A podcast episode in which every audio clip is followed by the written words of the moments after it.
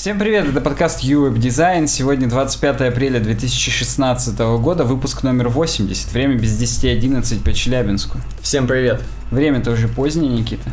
да, я предлагаю рассмотреть громкие темы. Например, конец всех апсторов. Uh, graceful, uh, именно uh, Graceful Degradation против Progressive Enhancement. Юзеры 2ча рассекретили кого-то. А мы узнаем, кого рассекретили, юзеры 2ча. Узнаем, погнали. Погнали. Кстати, Никита, ты-то и не знал, а ты не представляешь даже, где надо сидеть, где регистрироваться, каким сервисом пользоваться, чтобы тебя не могли рассекретить даже юзеры 2ча. Ну-ка, даже не в Торе? Даже, да какой Тор, это все так детские игрушки по сравнению с сервисом genie.co. Так, а что там можно кроме собственно, анонимности Там получать. можно полностью засекретить свое резюме, а именно контакты, которые прилагаются к своему резюме. Можно просто приложить э, портфолио свое, можно, ну, без, без указаний, естественно, кто ты, написать, что ты можешь, что ты умеешь, так. какие работы ты делаешь, и открывать свои контакты только тем компаниям, которые тебя заинтересовали. Иными словами, ждать, пока к тебе не раки-бублики ООО будут всякие подсовываться и 10 тысяч рублей предлагать в месяц. Ты можешь ждать Яндекс, пока к тебе придут. Или ребята, которые сделали findface.ru. ну, кстати, да. Так, еще раз, как адрес? Адрес genie.co. Ну все, я сейчас... Анонимный поиск работы для программистов Джин. Запишу себе. И прям не обязательно после, после записи попробуй. Хорошо. Так вот, наши темы. Первый ролик, ролик. Первая рубрика у нас дизайн. И у нас уже ставшая практически популя... нашей постоянной тема про simplicity. Simple, clean и так далее. Э, что означает простота в UX дизайне? Простота? Да, простая простота. И простата еще что значит. Так. Мне здесь на Озоне бриллиантовую руку рекламируют блюрики.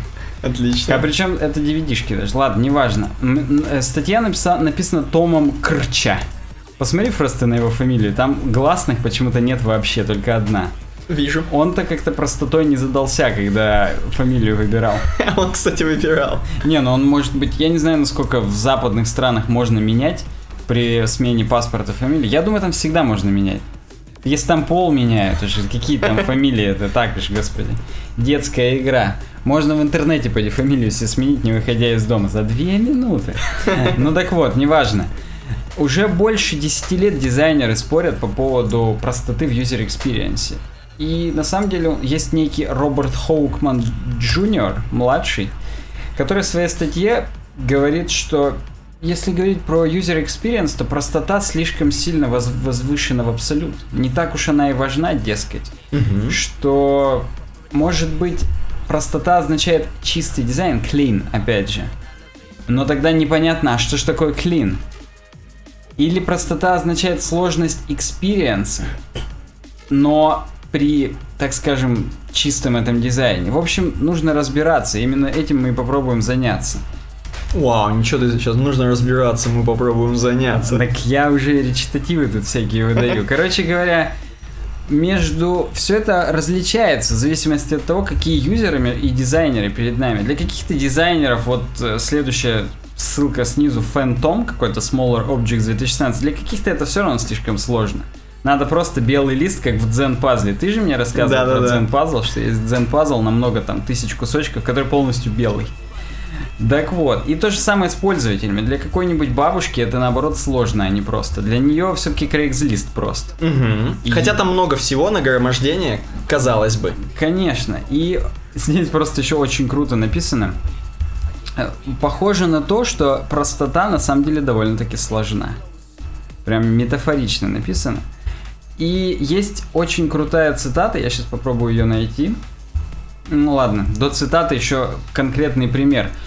Вот, говорит, уже давно мы в нарицательное у нас вошел термин «погугли», «google it». Угу. А почему? А потому что, когда мы заходим на Google, все просто. У нас один search бар, и все. И даже уже когда мы начинаем, просто, я не могу, у меня фотография чувака снизу. Он похож на нашего преподавателя по, По матанализу, да, да, да. Клебанов Игорь, Игорь Иосифович. Иосифович, действительно, как я мог забыть? Если вы нас слушаете, привет. Я, правда, я считаю, что именно этот человек это последний, кто нас будет. Нас Папа Римский скорее будет слушать, чем он. Да. Но тем не менее. Так вот, и по сравнению с тем, что мы знаем и видим на Гугле, Яху, например, значительно сложнее. Там сразу тебе погода, новости, там поиск машин, там девочек в вашем Ну, районе. Я считаю, что все-таки Yahoo это более американский сайт, такой вот чисто на Америку ориентированный, чтобы ты сразу видел рынок, как Яндекс для России. Ну да, но тем не менее Google It появилась не в России, а в Америке. И, Ну да. видимо, там Google все равно как бы стал более нарицательным. Yahoo It как-то вот, может быть, произносится долго, не знаю, как-то не, не угадали они с названием, но тем не менее. Поэтому Доминик Вонг сказал, что, я думаю, простота лежит в плоскости интуиции. И, инту- и то, интуитивен ли user experience, на самом деле означает, насколько юзеру легко понять инстинктивно, что надо делать. Ну, то есть, вот зашел ты на страницу, и сразу знаешь, что делать. На Craigslist ты тоже знаешь, что делать, несмотря на то, что там не клин дизайн далеко. Мальчиков заказывать. Естественно, как мы уже... Причем нам в комментариях написали, а чё вы так обсираете Craigslist, типа, там у нас есть э, подписчик из LA, Мгм. Он там заказывает? он, да, он там работу нашел, и не одну, Ну да. будучи в LA, хотя он русский. Мгм. Ну, то есть не очень русский, я просто не, не совсем помню откуда. Ну сейчас он в LA Сейчас живет. он в LA, да, недавно рассказывал, как он ездил в Лас-Вегас. Давид, привет, мы все, все помним. Он просто нам очень много денег задонатил, ну не очень много, но задонатил на PayPal, я считаю... Можно отдельную тему для этого человека. Согласен. Раздел Давид. Да, это, это нормальная тема. В следующий раз так и, так и назовем. Так вот, для него Craigslist был тоже понятен. Не только для стариков, которые на 14-дюймовых мониторах и LT-шных сидят, хотя я думаю, и они тоже сидят. И здесь есть еще одна цитата. Пользовательский experience под угрозой, когда простота интерфейса на- накладывается на юзабилити. В тот момент, когда мы упрощаем интерфейс настолько, что сложно пользоваться продуктом становится. Представляешь, вот грубо говоря, в Фейсбуке, да, есть мессенджер. Я не имею в виду Facebook Messenger приложение на телефоне, я имею в виду их модуль сообщений, так скажем. И там можно Enter отправлять сообщения, а можно нажать на кнопочку Send, синенькую такую, знаешь, темно-синюю. И вот представляешь, кнопку темно-синюю убрать. Ты как бы Enter сможешь дальше слать, но у большинства людей user experience нарушится очень сильно. И вот эта простота, она нахрен не нужна. Ну, ты, кстати, вот сейчас подвел под монастырь весь Facebook. Ты же про Facebook говорил изначально. Смысле? Ну вот силь- синяя кнопочка Ну, Send. и- я, не, я Вот. просто про них говорю. А там, так. короче говоря, комментирование у записи как раз таки без кнопочки Send и только Согласен, Enter. меня каждый раз бесит, если честно. Я Вот. прям даже думаю, я сейчас Enter нажму, это Enter сделает или отправит. Да. И да, оно прям не очень круто. Там еще почему-то нельзя от- а- ответить. Когда я жму ответить, я привык, что как в Google Plus или в Твиттере будет сначала собака, ник того, кому я отвечаю, а там этого нет. Я жму ответить, и у меня просто появляется, опять же, без кнопочки. Мгм. Так что у них какие-то проблемы. Где-то у них все хорошо, где-то прямо не очень-то. Хорошо, хорошо, да не очень-то. Вот именно об этом, именно про Facebook это. Поэтому Вонг, опять же, говорит, Доминик Вонг, если угодно, как практически Бонд, Джеймс Бонд. Простота должна быть связана с тем, как показать инструкцию кому-либо, как принять решение Вау.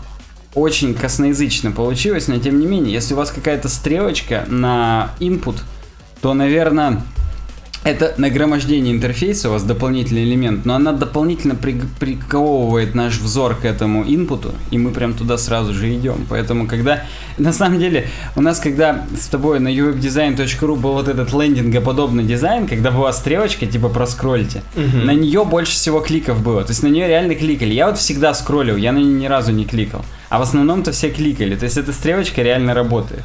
То есть, если хотите что-нибудь продавать, делайте стрелочку, короче, Ну, на нее купить. Тип того, да, видимо. Или хотя бы стрелочка скроллит сразу к кнопке купить. Да. Или подписаться, как у нас тоже было, когда еще Да. совсем давно.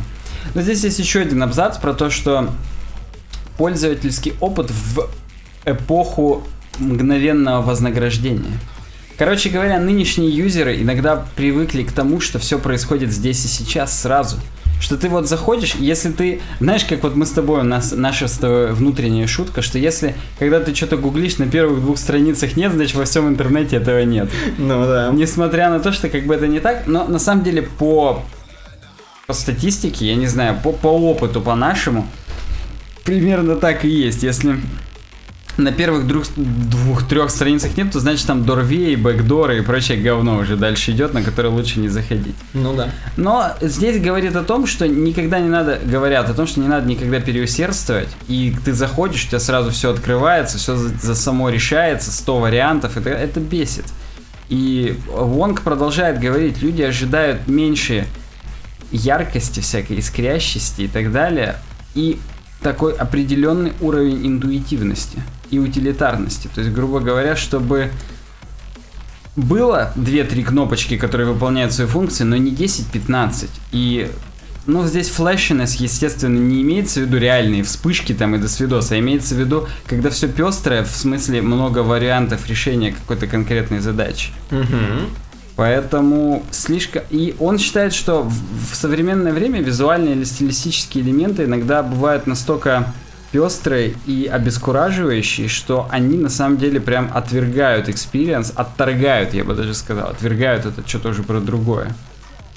И ну, нужно как-то приоритизировать контент, на каком шаге что показывать и так далее. Здесь есть еще один абзац по поводу того, что нужно... Ну, это довольно общие все слова, но мне просто пример про Facebook наш с тобой понравился, про Craigslist. Мы... Про Google их пример понравился. Видишь, мы с ними как бы в тандеме сработали. Только тандем это двое? Да. Тогда мы в, в, в трио. Мы в три колеса ехали, походу. В три колеса, да. На колеснице. Кстати, да, у колесницы же три, там одно переднее ведущее. Я не знаю, сколько оно ведущее, там лошади ведущие. Сейчас кто грек, подскажите, как у вас там Или хотя бы кто мирмидонец. Так вот, здесь еще говорит о том, что когда вы даете пользователю вот ровно та информация, которая для него достаточно, это и означает простота. Несмотря на то, что это может быть не клин, когда вы даете пользователю какие-нибудь биржевые сводки, акции – то ему нужно много информации на единицу времени, когда там как колебался доллар, евро и прочие нефть. И рубль. Ну, и прочая нефть, опять же, то да. А вот здесь вот магазин нам скрин, и только название, цено. Я на самом деле... Цено? Цено, да. Цена. Просто тут цена в евро, поэтому цено. Я не знаю, почему я цено сказал, честно. Мне, правда, здесь вот есть название Уолтер у ботинок. Фреддо. Да. Я не понимаю, танго у Макасин. Как-то не хочется сразу их брать, хотя мне их и так не хотелось брать, но неважно. Я вот все время не понимал, это как в Икее, вот эти названия несуразные. Там практически крещендо. Ну я, крещендо это суразное. Наверняка на чем-то основываются. Они хотят, видимо, душу придать этому предмету. То есть... А, да, только... Юзер... Не просто стул с двумя ножками, а крещендо, диминуэндо. Ну, форте, пьяно. Ну вот полная пьяно. Ты когда пьяно, ты приходишь и не можешь это запомнить ничего. И приходишь и говоришь, можно мне стул с четырьмя ножками? И, а тебя начинают спрашивать, так а вам какой, крещендо или пьяно? Вот, да. Потому что стульев с четырьмя ножками там довольно-таки дохрена. Но на, на самом деле все равно имена довольно-таки незначащие, меня не бесят. Но, может быть, это просто из генератора букв какого-нибудь сделать. Это знаешь, как раньше эльфийские ники можно было придумать из пяти, там, лучезарный какой-нибудь ну, Бальтазар. Ну, да, да, вот типа того, может быть. Ну, короче говоря, Том Крча, он, во-первых, senior product manager для Adobe Experience Designer. Ни, ни хрен собачий, на самом деле. У него, правда, аватарки нет. Меня вот это подбешивает. Это как-то, знаешь, несерьезно. Как будто он пришел спустя рукава, написал. Надо, чтобы не спустя штаны. Опять, нас критикуют за эти шутки, но мы не собираемся от них отходить, потому что без них мы не мы. Так что вот, Доминик Вонг здесь подытоживает, что вы не должны ничего включать лишнего, что будет отвлекать или требовать большего усилия для того, чтобы получить то, что нужно получить. Понял, как он лихо завернул? Охренеть. Да, вот когда у нас будет видеотрансляция, наконец-то вы увидите, что я это на самом деле не читал, я это в глаза Никите говорю. Я прям из, из своей души это говорил. Потому что я тоже же, меня Доминик Вонг покусал перед подкастом. Ладно, следующая тема из рубрики дизайн будут попроще немного. Да, собственно, почему бы и, и не посложнее, там про Кока-Колу сейчас будет. Ну, мне как-то она более проще. Потом, во-первых, потому что у Марка Шенкера, который написал эту студию, хотя бы есть аватарка. У него, не, попроще это нашим слушателям и зрителям дорогим, про которых мы никого, ни про кого не забываем. А вот нам сложнее было, когда ты мне задал вопрос, а какого хрена, собственно, про кока А давай, давай, попробуем задать вопрос нашим зрителям. Мы, правда, к сожалению, на него тут же и ответим. Не, а пусть они в письмах, знаешь, отвечают на поле На чудес. абонентский ящик, на академика Королева ты имеешь в виду шлют? Ну, нормально, да. Так вот, Coca-Cola делает большой major, если угодно, редизайн всей своей продукции в бутылках, в стекле и в жести. Ну, я думаю, в пластмассе тоже. В чебурашках. В чебурашках, в первую очередь. Начинают, чтобы ты понимал, с Мексики. Ну, это понятно. Почему? Ну, как что там, потребление больше, чем это, в США? Это тестовый пока Ну, понятно. То есть, как Facebook с Ирландии, я не устану это вспоминать, так вот. Coca-Cola с Мексики. Ну и они хотят в течение 2016 до 2017 завершить глобальный редизайн. Ребрендинг даже здесь говорят, потому что может они откажутся от каких-нибудь... Если помнишь, какие-нибудь Coca-Cola Cherry есть. Coca-Cola Lime. На самом деле мы в России, живя, не знаем, сколько всего есть еще Кока-Кол. Возможно, люди в Мексике-то знают, сколько их есть. Но вот здесь вот конкретно написано, что ребрендингу... Почему здесь сначала в ребрендинг, потом редизайн? Меня они в просак по- по- поймали. Э, включает в себя классическую Кока-Колу, диетическую Кока-Колу Zero и Кока-Колу Life. Вот Coke Life не видел. Я уже слышал, но тоже не видел. Ты можешь пока загуглить, узнать, есть ли она в России, а я дальше расскажу, что в основном, в основе всего редизайна лежит так называемый Red Disc, о котором говорит Coca-Cola. И это и объединяет все банки. Здесь на картиночке, на мокапе, если угодно, видно, что 4 банки. Original Taste, во-первых, называется классическая Coca-Cola. Zero Sugar, это Zero, черная. Light, No Calories, серебряная. И Life with Stevia Leaf, там что-то там. Ну, короче, с листьями какими-то. На самом деле Coke Life, она прикольно выглядит, как будто для вегетарианцев. Зеленая полностью Да, банка. у нее даже ключ зеленый, чтобы ты понимал, вот этот, который... Офигеть. этот звук Офигеть. делает. Ну, в России, естественно, там я не вижу, чтобы где-то было. Может быть, где-то есть, я не знаю, может, импортные можно купить где-нибудь там в Теореме у нас. Ну, неважно. Можно было посмотреть. Так вот, Red Disc. Я спрашивал у Никиты здесь, когда мы готовились к подкасту, что ты думаешь, Никита, означает вот этот красный круг? И было много вариантов, типа Япония, например. Ну, это самый очевидный, Или, например, да, или просто солнце восходит, например, опять же, опять же, к Японии. Да, но я задавал сразу же вопрос без подвоха, такой вытекающий. А и при чем здесь солнце и Кока-Кола? Ну, знаешь, ты в жару пьешь ее, и охота пить. Ну жару. да, я согласен, что ты мог выкрутиться до самого, и, и это на самом деле и круто. Вот если бы ты был исполнителем, а заказчик тебя спрашивает, ты бы все. А Я я, бы- потому что когда солнце меня жарит, мне там сразу хочется испить там вот того-то, того-то. Да. Э, и на самом деле это означает крышку от бутылки, от стеклянной. Вот это bottle cap, как, которая в Fallout используется как валюта. Да, это практически валюта внутренняя. Ну, там она единственная, насколько я помню, в Fallout. Ну, во втором долларе, ну ладно, неважно. Так вот, здесь вот я на мокапе для наших зрителей показываю, а слушателей просто представьте себе обычную вот эту жестяную крышечку. Именно она и объединяет их все. И именно почему ее оказалось бы? Во-первых, потому что она еще в 30-х годах использовалась в рекламе. В 40-х она использовалась как пометка для практически лицензионных магазинов, где продают реальную Кока-Колу. То есть, чтобы от- не, отли... не отличать, чтобы отличать. Пока мы воевали, они Кока-Колу продавали в 40-х. Я смотрю, там люди, которые делали, мне кажется, гении. Там очень крутые такие винтажные фотографии Кока-Колы. А там. где ты это смотришь? Я просто загуглил Coca-Cola 1930 и там офигенные постеры практически в стиле Fallout получаются, естественно. То есть Какой-нибудь арт-деко, я случайно 10930 вел. тоже нормально. Там просто инопланетяне будут, возможно, с Coca-Cola, и все хорошо. Да, вижу, вижу, вижу эти, вижу эти постеры. Да. Knows no season. У жажды нет сезона. Вот Drink. Coca-Cola. Да, у них везде действительно этот red диск красный был. И он, оказывается, всегда означал, блин, эту крышку. Даже вот тут есть такой просто винтажный dropforyou.com на, вот на этом сайте. И там бутылка как раз в красном круге, но там прям еще и видно крышку на бутылке. То есть там технически можно было понять, при чем здесь красный круг. Возможно, американские деды, Мгм. они должны спокойно отличать на траках и говорить своим тинейджерам, внукам, что да чувак, ты знаешь, мы еще такую пили, когда во Вьетнаме там. Когда воевали с этими узкоглазыми. Да. Ну, согласен. Ну, вообще, я сейчас вспоминаю, у нас в начале 90-х и в середине на остановочных комплексах горел вот этот круг Да, Кока-Кола. было. Видимо, тоже помечали, где настоящую можно было купить. Правда, там не только это покупали на этих остановочных комплексах. Но да, в общем, вот такой вот, казалось бы, не очень такая тема крупная. То есть, собственно, все, она подошла к концу. Но показывает о том, как сохранить преемственность, как сохранить Unity, то есть единство между всеми Я думал, графический движок так. ну нет, его не надо сохранять, это как беременность сохранить еще, да? Так вот, э, как сохранить единство бренда на всех, так скажем, позициях. Это прям круто. Я не знаю, почему у них только 4 их осталось, их же реально было Coca-Cola Cherry. Да куча всяких Кока-Кол было. Ну, я помню Pepsi, Pepsi что-то, ну, короче, с лимоном я Pepsi лично здесь пил в начале 2000-х. Pepsi Twist, кажется, назывался. Ну, Я не знаю, была ли кока А, ванильная Кока-Кола. Была. Где, почему нету в редизайне, не знаю. Может быть, они э, с перезапуском отказались от всяких лишних дерьмовых Кока-Кол.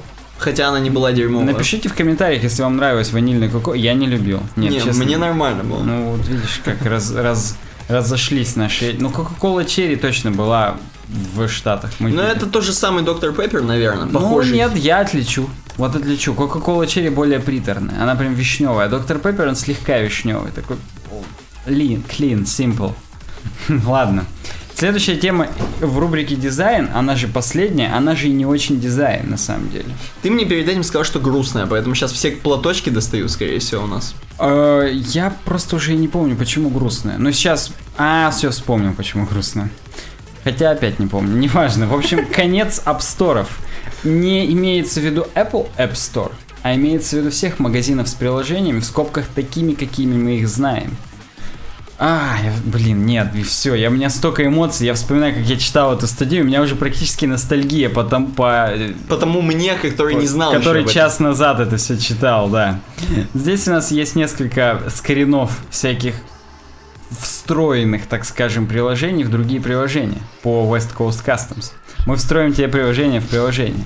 Здесь опять заводочка начинается с того, что Uber не просто убивает индустрию такси, всю, так скажем, он еще и меняет то, как мы э, понимаем дистрибьюцию контента. В том смысле, что скоро уже... Ну ладно. Мне значит- нравится, как здесь написано, что putting a nail in the coffin of app stores. Там да, что-то уже... забивает последний гвоздь в гроб магазинов приложений. Так вот, заводочка. В 2007 году iPhone на самом деле был полным говном, сравнивая с тем, какие у нас сейчас 4G смартфоны. И тогда, в принципе, Стив Джобс говорил, что самой крутой фичей iPhone это звонить. Мгм. Killer app is making calls. Сейчас понятно, говорит, э, сейчас сложно вспомнить, но не было тогда App Store. App Store не появился прямо с запуском первого айфона. Возможно, он с а вторым iOS появился. iPhone OS тогда он еще назывался. Кстати, я не помню, мы это здесь обсуждали или, или хотели обсудить, или не хотели обсудить, что OS X переименовали в macOS. Слушай, я не помню. Ну, короче, я узнал эту новость неделю или две назад и хотел подкаст положить, и что-то не положил. Ну, короче, знаете, одной строкой сейчас была новость. Да, да, но это мы еще обсудим, когда будет DC. Там же это будет все анонсировать, но неважно. А это будет в начале июня. Там, 9 в каких-то таких числах. Хотя, может, насрать, все. Сейчас не об этом.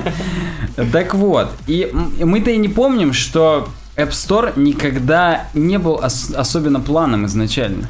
Джобсу, оказывается, не нравилась идея того, что вот этот идеальный крутой experience iOS добавятся другие приложения. И вдруг, типа, все забыдлят, будут какие-нибудь хреновые приложения там. Так так еще далее. сторонние разработчики, не только Apple будут Нет, добавлять. есте- естественно, он имел в виду сторонних.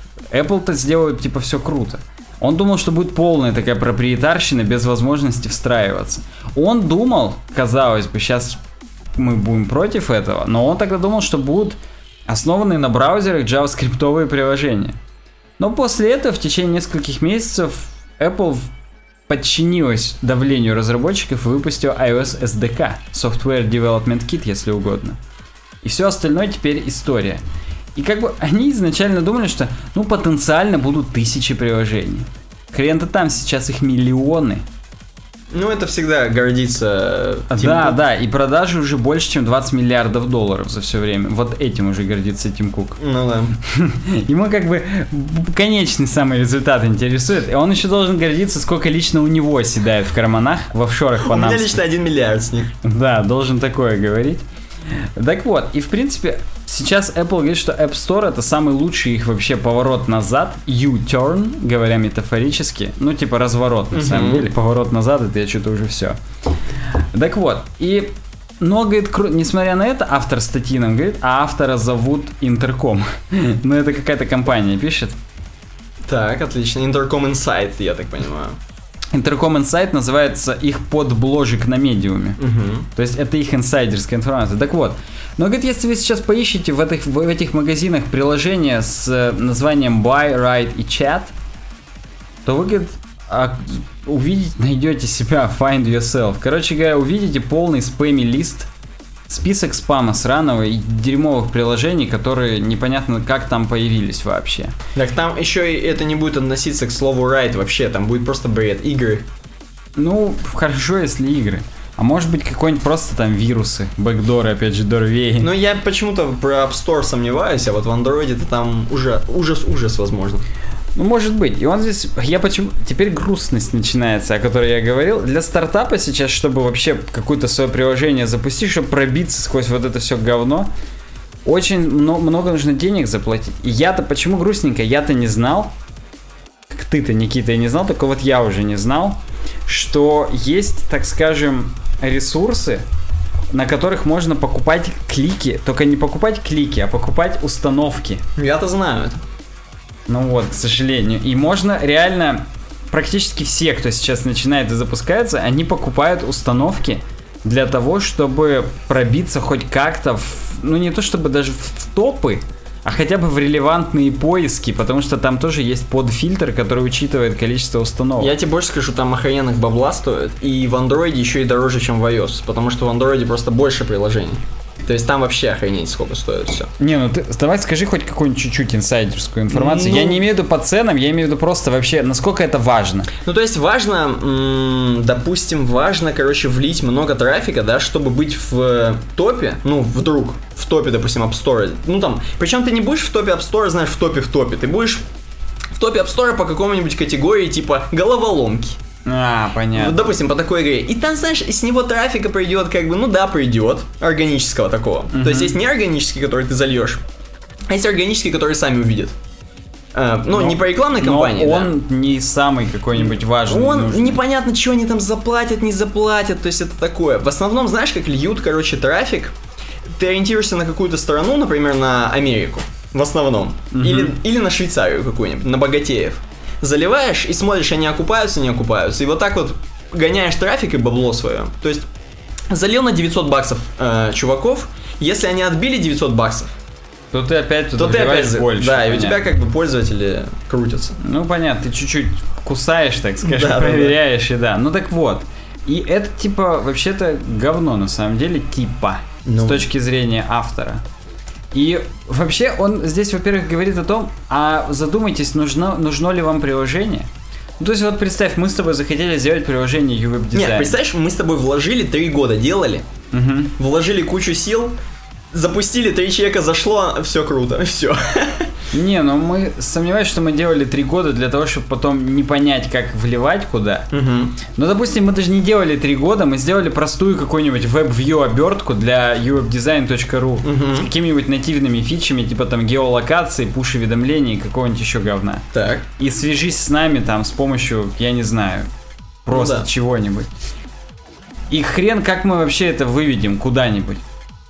Мы, окей, скажем нашим подписчикам и так далее, они зайдут, но люди с улицы никогда про нас не узнают вообще. Ну да. Поэтому нам здесь говорят о том, что в принципе, вот, например, приложение Facebook, это ж не приложение Facebook.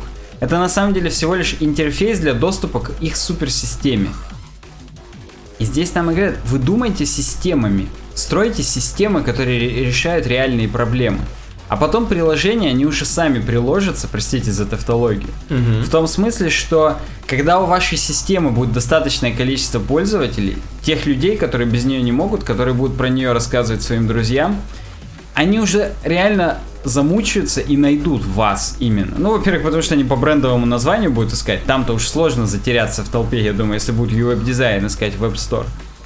Ну, как бы вот типа того. И здесь нам показывают о том, что, в принципе, Facebook, он нам показывает newsfeed, timeline, page, посты, мы можем постить во все эти штуки, и этот пост появляется в них во всех, а приложение это всего лишь интерфейс для доступа к этому всему. Угу. Поэтому никогда не начинайте с приложений, их совет, совет интеркома. И точно так же никогда не, не начинайте с мобил. Угу. Потому что мобилы это или супер заспамленный рынок какой-то, угу. или рынок, который уже прилагается, когда у вас есть какая-то существующая система. Ну вот как у нас UI дизайн. Естественно, но мы пока не прилагаем мобилы, не знаю даже почему, но тем не менее. Здесь у нас есть э, микроинфографика, топ 10 приложений вообще всех. Первым Facebook, второй WhatsApp, третьим Messenger, четвертое Instagram, Пятый какой-то Line, шестой Viber, Какао Talk, Clash я знаю, of Clans. Я знаю, Какао Talk, я знаю, что такое. Это, короче, китайская социальная сеть, как вот Facebook американская социальная, вот Какао Talk это китайская социальная сеть. Может быть, это именно мессенджер их социальный? А, наверное, да, ну, это мессенджер да, внутри, да. да. да. WeChat, это, кстати, тоже я вот знаю именно про китайцев. WeChat. Да, это тоже? Да, да. По крайней мере, когда к нам китайцы по обмену в Челябинск приезжали, они WeChat пользовались. По-моему, он у них просто не заблочен. Может быть, это какой-нибудь, ну да. Угу. Может быть, Вучет на самом деле там был, да, они да. решили переделать. Ну, ну, не знаю, и Twitter. Мне Clash of Clans нравится. Да, здесь говорят, если мы посмотрим, все кроме Clash of Clans, это просто приложение для каких-то социальных платформ. То есть это приложение, которое мы можем при желании заменить веб-клиентами какими-то или чем-то еще. Ну, в Инстаграм, конечно, постить с веба нельзя, к сожалению, до сих пор. Я прям жду эту фичу. Не то чтобы как бы ну, как бы реально жду, потому что вот Инстаграм аккаунт UWeb Design пуст только из-за того, что надо заходить что-то с, с телефоном. телефона да. Меня бесит каждый раз. Я когда у меня время на календарике я прям плюсиком отмечаю, вот время зайти в социалки UWeb дизайнерские, что-нибудь запостить, написать. Вот у меня бы там было инстаграмовское время, а его нет, потому что надо телефон брать, и это как-то уже долго и говно. В общем, вы поняли, эти приложения, они на самом деле не приложения, а всего лишь интерфейсы к доступу к системам. Поэтому самое крутое это интеграция и контекстная релевантность как новая возможность дистрибьюции. Здесь сразу есть пример Uber, который встроился в приложение City Mapper. Понятия не имею, что за приложение, но, видимо, какой-то типа дубль ГИС, только всемирный, скорее всего. Потому что здесь можно сразу из так скажем, вот организация такая-то, да, ты на дубльгисе смотришь, там, я не знаю, угу. детский мир. Угу. И там сразу есть кнопка заказать Uber.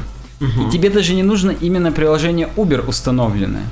Ты жмешь заказать Uber, выбираешь, какой именно класс Uber там тебе надо, S-класс, VIP. VIP там и так далее. Жмешь, и все, уже за тебя, на самом деле здесь там сказано, что даже если у тебя нет аккаунта, то по открытому API он берет твой номер телефона, uh-huh. создает сразу тебе в бэкграунде аккаунт, сразу же тебе высылает, и ты в одном клике у тебя уже весь experience получен, хотя ты даже Uber не установил. Я так понимаю, скоро уберовское приложение, оно останется в основном только для водителей. Я боюсь, что оно скоро просто в iOS встроится. Да, и... я тоже уже подумал в Siri. Siri, можно мне доехать до детского мира? И тебе уже Uber выслали, ты уже... А, а, так я как бы только подумал, а поздно уже платить надо. Так вот, и, ну и здесь кроме этого э, говорит про, про месседжинг, что вот в Facebook Messenger тоже уже прям есть иконка машина. Да. И бот уберовский практически хоп, я хочу заказать туда-то, туда-то. И там уже виза твоя прикреплена? Я не знаю, да, на самом деле, откуда, что, как. Ну, возможно, ну, я вижу, да, что визы, оканчивающиеся там на 9246 на данной гифке.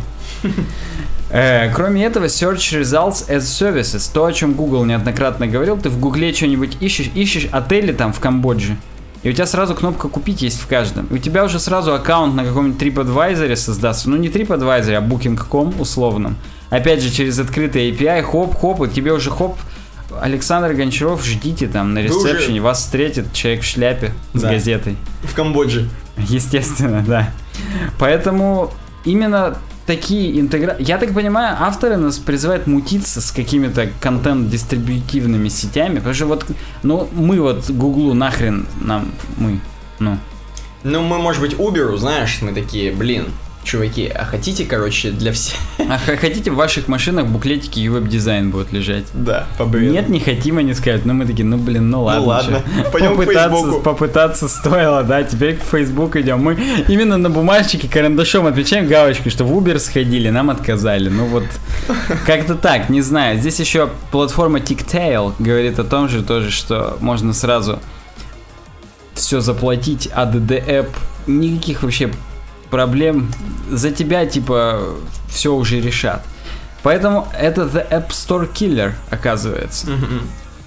Не нужно уже даже будет скоро никаких приложений, достаточно встроиться в Google. Действительно, вот.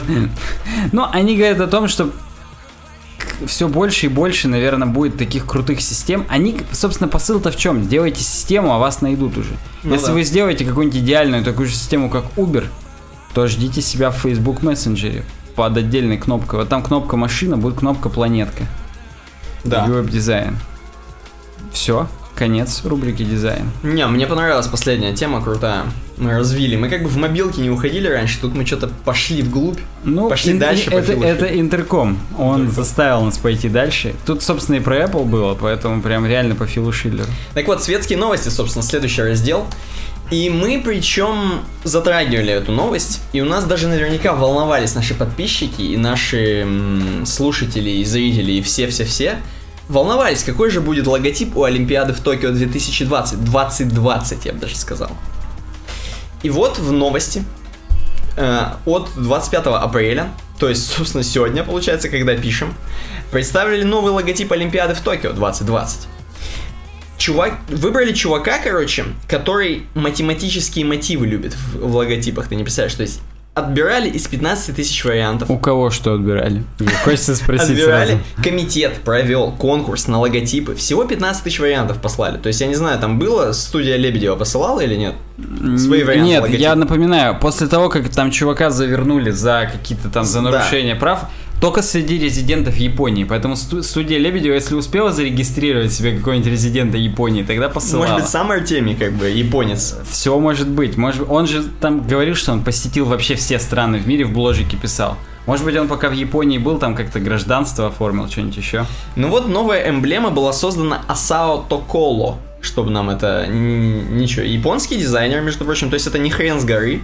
Он сделал такую мат-модель практически разработал. С помощью нее сделал вот такую вот эмблему Токио 2020, которая и как бы и, Олим- и Olympic, и Paralympic Games.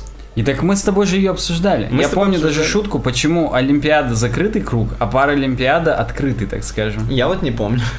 Ну, я тоже так шутил. Я, правда, не помню, что я имел в виду, когда так шутил, но Ну да. было. Вот так вот, так что знаете развязку истории, а мы переходим к следующей статье. Обновление MacBook оно у нас называется. Я просто еще последнее скажу, что я напомню, что это означает, что в Японии на самом деле шахматные паттерны, они довольно распространены. Мгм. То есть не просто так это выбрали, это как бы все-таки относится к Японии немного. То, то есть им, в принципе-то нравится такая И тема. я, подожди, смотри, вот э, страна восходящего солнца, да, это же про Японию.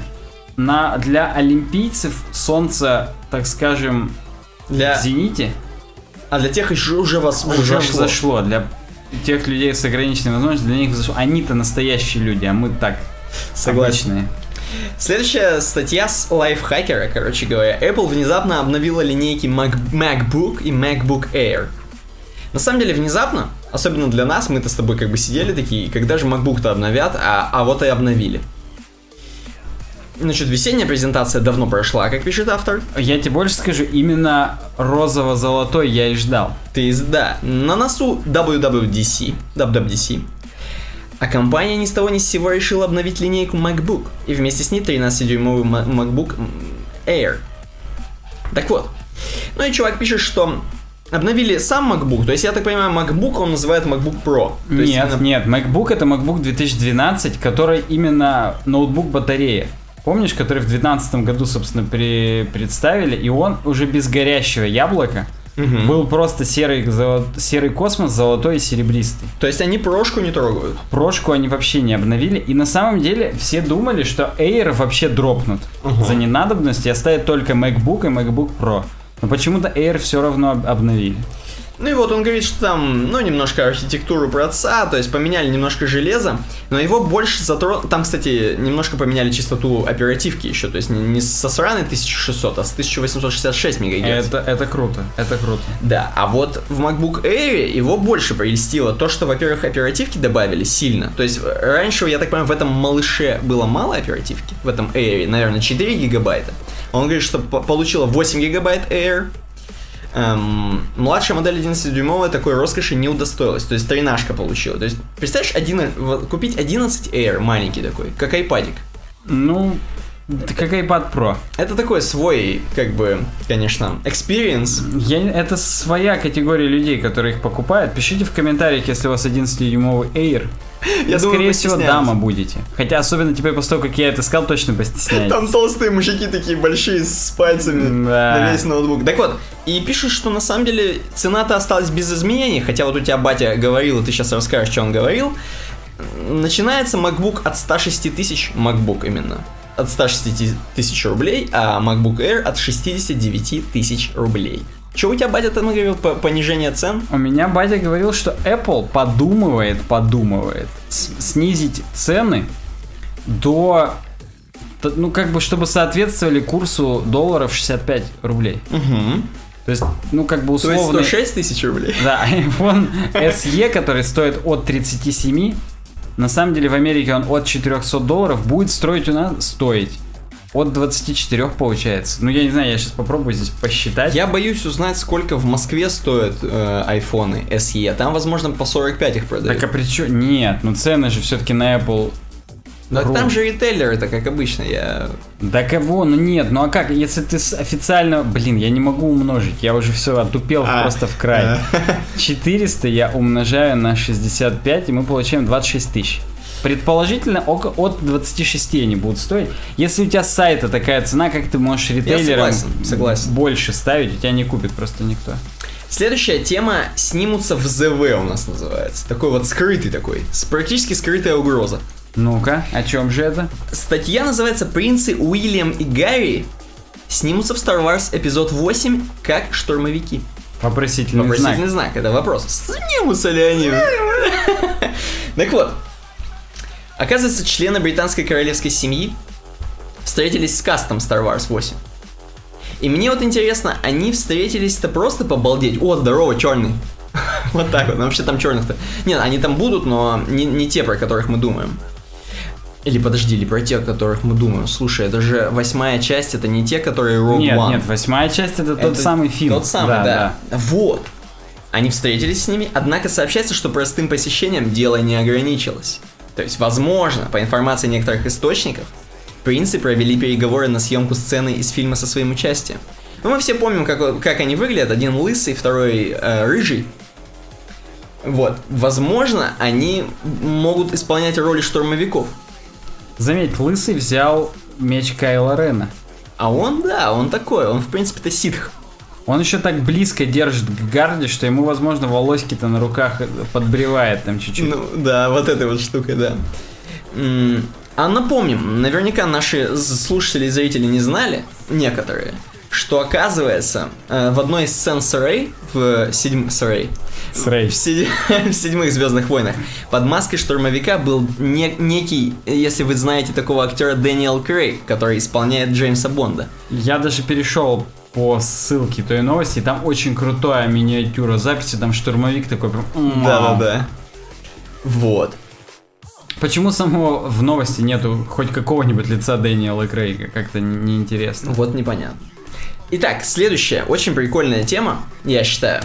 Ее прям надо на подъеме читать. Так вот, э, следующий. Google объявил о том, что проведет Google Оскар. Так вот, Поисковой гигант решил взяться за практику награждения лучших Android-приложений Google Play Awards. Мы-то думали, что будет что-то крутое. Практически будут Дэниела Крейга награждать Google. Вот, кстати, кстати, кстати, кстати. Вот до того, как Android приложение, да, я...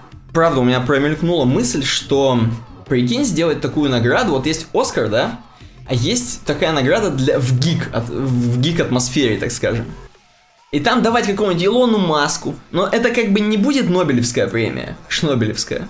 Это будет такая премия, именно гик-тема. Так, а вот это awards с многими W, это не оно ли? Слушай, я не знаю. Я, вот сейчас гуглю, и website Awards Best Web Design Trends. А, ну это Ну, веб-дизайн. это веб-дизайн, хорошо, но я нас, нас именно сейчас. Ну хорошо, бы. возможно. Awards. Ну там какие, какие-то очень бородатые пацаны. Вот, это же прикольная тема, прикольная. Но они делают награждение лучших Android-приложений, естественно, Google. Первая церемония состоится 19 мая. Эм, и там будут такие награды, я вот позволю себе зачитать. Самый выдающийся стартап, например. То есть можно со своим вот этим магазином продажи белья зайти туда. В картонных коробках, перевязанных бечевкой экологического белья, ты имеешь в виду? Да, самый выдающийся инди-проект. Опять же, можно с этим же проектом пойти. Согласен. Семейное приложение, опять же с ним же. Опять же, лучшее использование материального дизайна, ну, наверное, я так предполагаю. Лучшее использование пакета Google Play Services. Честно, даже не знаю, что там вообще. Но Ну, там причем про Google Play, а там в, в скобках Game Services. Почему сразу это не указать? Да, да. Лучшие инноваторы. А, да, там будут ачивки выдаваться, поэтому тоже Google Play Services тоже используем. Лучшие инноваторы тоже. Лучший в плане локализации проект. Go Global. Google. У нас будет, кстати, одна тема сегодня про локализацию, 20 новых языков, там вот это все. Ну вот, в общем, такие. Лучшее приложение, лучшая игра. И, скорее всего, лучшая игра это будет Леонардо Ди Каприо. Ну вот, так что вот такая Ты тема. имеешь в виду так, где он за Оскаром бежал? Помнишь, это сделали? Да, да. Если ее, конечно, перепортировали на Play Market. Ну и понятно, что за что касается игр, там за титул сражается Clash of Clans, Clash Royale, т.д. и т.п. самые пацаны, которых покупают. Следующая новость. Пользователи 2 рассекретили, которая у нас, в принципе, одна из главных. Стежурнала наша новость сегодня. Пользователи 2 деанонимизировали российских порноактрис с помощью Find Face. Я выговорил это название. Деанонимизировали. Так. Так вот, я не знаю, кстати, у нас же что-то там в комментах кидали Find Face. Я вообще не понимал, что они, что они несут там. О, надо на Find Face ее найти, там вот такое было. Да, я ни разу не видел. Я даже не обращал внимания на такие комментарии. Оказывается, некая нейронная сеть, точнее нейросетевой поиск пользователей по ВКонтакте, работает с помощью того, что ты загружаешь фоточку туда, и он находит тебе аккаунты, связанные с, с этой фоточкой, скорее всего. Ну, и что, скорее всего, я попробовал свою загрузить, меня нашел. При том, что эта фоточка может не находиться на аккаунте абсолютно, она реально ищет по лицу. Он как-то определяет, да, согласен. Я причем, я, конечно, к сожалению, загрузил ту, которая есть на аккаунте, поэтому было совсем просто. Ну да. Не, ну ту, которая на аккаунте, наверное, может и Google картинки искать, Да, я не знаю, да, да. А вот согласен. Может быть, там тоже нейросеть. Кстати говоря, здесь есть вот сразу ссылочка, если ты проскроллишь после девушки замечательной вот этой, есть ссылочка, э, про, продемонстрировавшего. Угу. И там некий фотограф Егор Цветков с помощью FindFace э, пробует искать людей, которых он встречает в метро. И он просто фоткает людей в метро реально и находит их ВКонтакте. Он, интересно, FindFace платный проплатил или как? Потому что на самом деле там только 30 поисков первые бесплатно, а дальше уже все. Ну вот, кстати, да. Он еще это назвал, что your face is big data. Мне нравится, это круто. Короче говоря, ну он, возможно, уже на этом каким-то образом деньги зарабатывает, пиарится, я не знаю, хотя бы. Его сейчас начали все Ну, покупать. фотограф Егор Цветков, Да, конечно, как что бы, тут скажешь. вот. Некоторые люди на самом деле в жизни лучше, чем в соцсетях. Я вот смотрю на чувака, который с медведем фотографировался. Да, да, да. Вот. Так вот, собственно, не про эту новость, а про то, что пацаны с 2 создали тред, в котором ищут девочек из порно, понимаешь, в соцсетях ВКонтакте. И не только ищут, но еще их потом... Но как еще же- и находит. Как, как, как же там написано-то? М, они там с ними что-то делают. Сейчас, подожди. Идентифицировать. Нет, нет, нет, они именно... Травят? Типа? Да, травят, вот, да, они их именно травят. Причем они как травят? Они, естественно, пишут там парням, допустим, кто у них есть, ну, в друзьях у этих девушек. Типа, ты знаешь такую? Вот там дальше будет диалог, этот, но мы его не будем читать, но тем не менее. Типа, ты знаешь вот такую-то, ты знаешь, а там чё кого? И просто реально раскрывают секреты, скрывают покровы. С помощью FindFace все. Я не уверен, тоже они проплатили с аккаунты или просто создают много аккаунтов, тоже мне интересно. Да, господи, ради этого можно было и проплатить. Там, наверное, невеликие деньги это я стоит. согласен, есть- я согласен, да. Вот такая штука, то есть с помощью такой технологии, причем FindFace, естественно, говорит, что если что, если будут какие-то проблемы, они всех сдадут, все аккаунты спалят, все сразу Ну, отдадут. правда, у тебя могли вполне остаться, причем вот именно у тебя, могли остаться аккаунты, которые были зареганы еще до правила обязательного ввода телефона. Я не знаю, да просто с потом... беспалевных симок Ну, каких-нибудь. ну, ты- конечно, чё, не, нам учить. Да, Материал да, да. дополнен редакцией, между прочим. Я согласен, не нам учить пацанов с двача. Двачер хуже православного активиста, 111 лайков тому пацана. Там уже хорошие, там пацаны, возможно, за двача и и пришли туда. В общем, вот такая новость прикольная. Посмотрите Fine Face. Представляешь, вот если наши слушатели и зрители, вдохновляясь нашими подкастами, напишут Fine Face какой-нибудь свой. Как ты думаешь? Это Ну, же будет круто. Согласен, нейронная сеть. Да. Последняя новость из светских новостей. Питерский фотограф рассекретил. А, собственно, Да, это э- было, я ее уже даже и закрыл. Да, ты уже даже... А, кстати, там другие фоточки немножко чуваков. Я не Ну, могу. черт, ну ты хочешь, чтобы я открыл? У меня Ctrl-Z-то работает, Command-Z. Черт, я спалился, что я на винде на самом деле сижу. Я Ctrl-Z жму. Ты себе все-таки XP-ху накатил наконец Естественно, и 98-ю. в Parallels там эти. Ну тут вот был чувак, который с собакой, он в метро какой-то прям такой, его хочется черно-белого HDR сфотографировать. метро он А Ляпис Трубецкой. Да, с собаками он какой-то фу.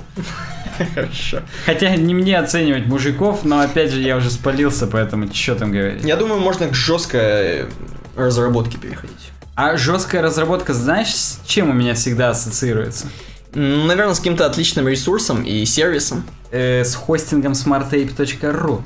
Так, это что это? Подожди, это про что сейчас? Это наши гении, знакомые, друзья, помощники, соратники, единомышленники, лучший хостинг на планете на SSD носителях. Отлично. Самое главное же, что там, VPS-ку? Самое главное smartape.ru. Зайти, перейти по ссылке в описании, зарегистрировать себе хостинг, скинуть всем друзьям. Ну, у нас, кстати, еще скидка, по-моему, какая-то действует, или нет? Никаких скидок, не, не, не ври народу. Соврать мы ему еще успеем, когда будем темы обсуждать, поэтому... Smarttape.ru Да, следующая тема у нас graceful smarttape.ru Degradation versus Progressive Enhancement.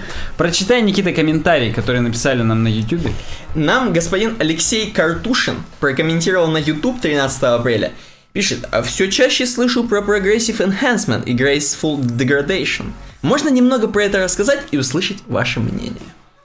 А, Да, он причем это написал к подкасту Диванная аналитика. Я здесь даже приложу плейлист для тех, кто не в курсе. У нас на этом канале выходит еще один подкаст ослепительный. Так вот, к вопросу о том, что он недавно опять начал слышать. Я, ну про Мертвых людей. про Progressive Enhancement и Graceful Degradation. Ты просто очень страшную ссылку на V3C приложил, мне прям страшно. Мне кажется, Там что круто, там там сырые круто. данные, и я сейчас просто обкакаюсь. Нет, они не сырые, они нормальные. Так вот, я пишу Progressive Enhancement и Graceful Degradation в Google. Google It. Там статьи 2012 года. 2008, 2009, вот такие. Причем 2008 даже по-русски. Концепция прогрессивного улучшения. Design for Masters. Прогрессивное улучшение, правильно? Алексей Картушин. Вот да. Никита Тарасов. Александр Гончаров.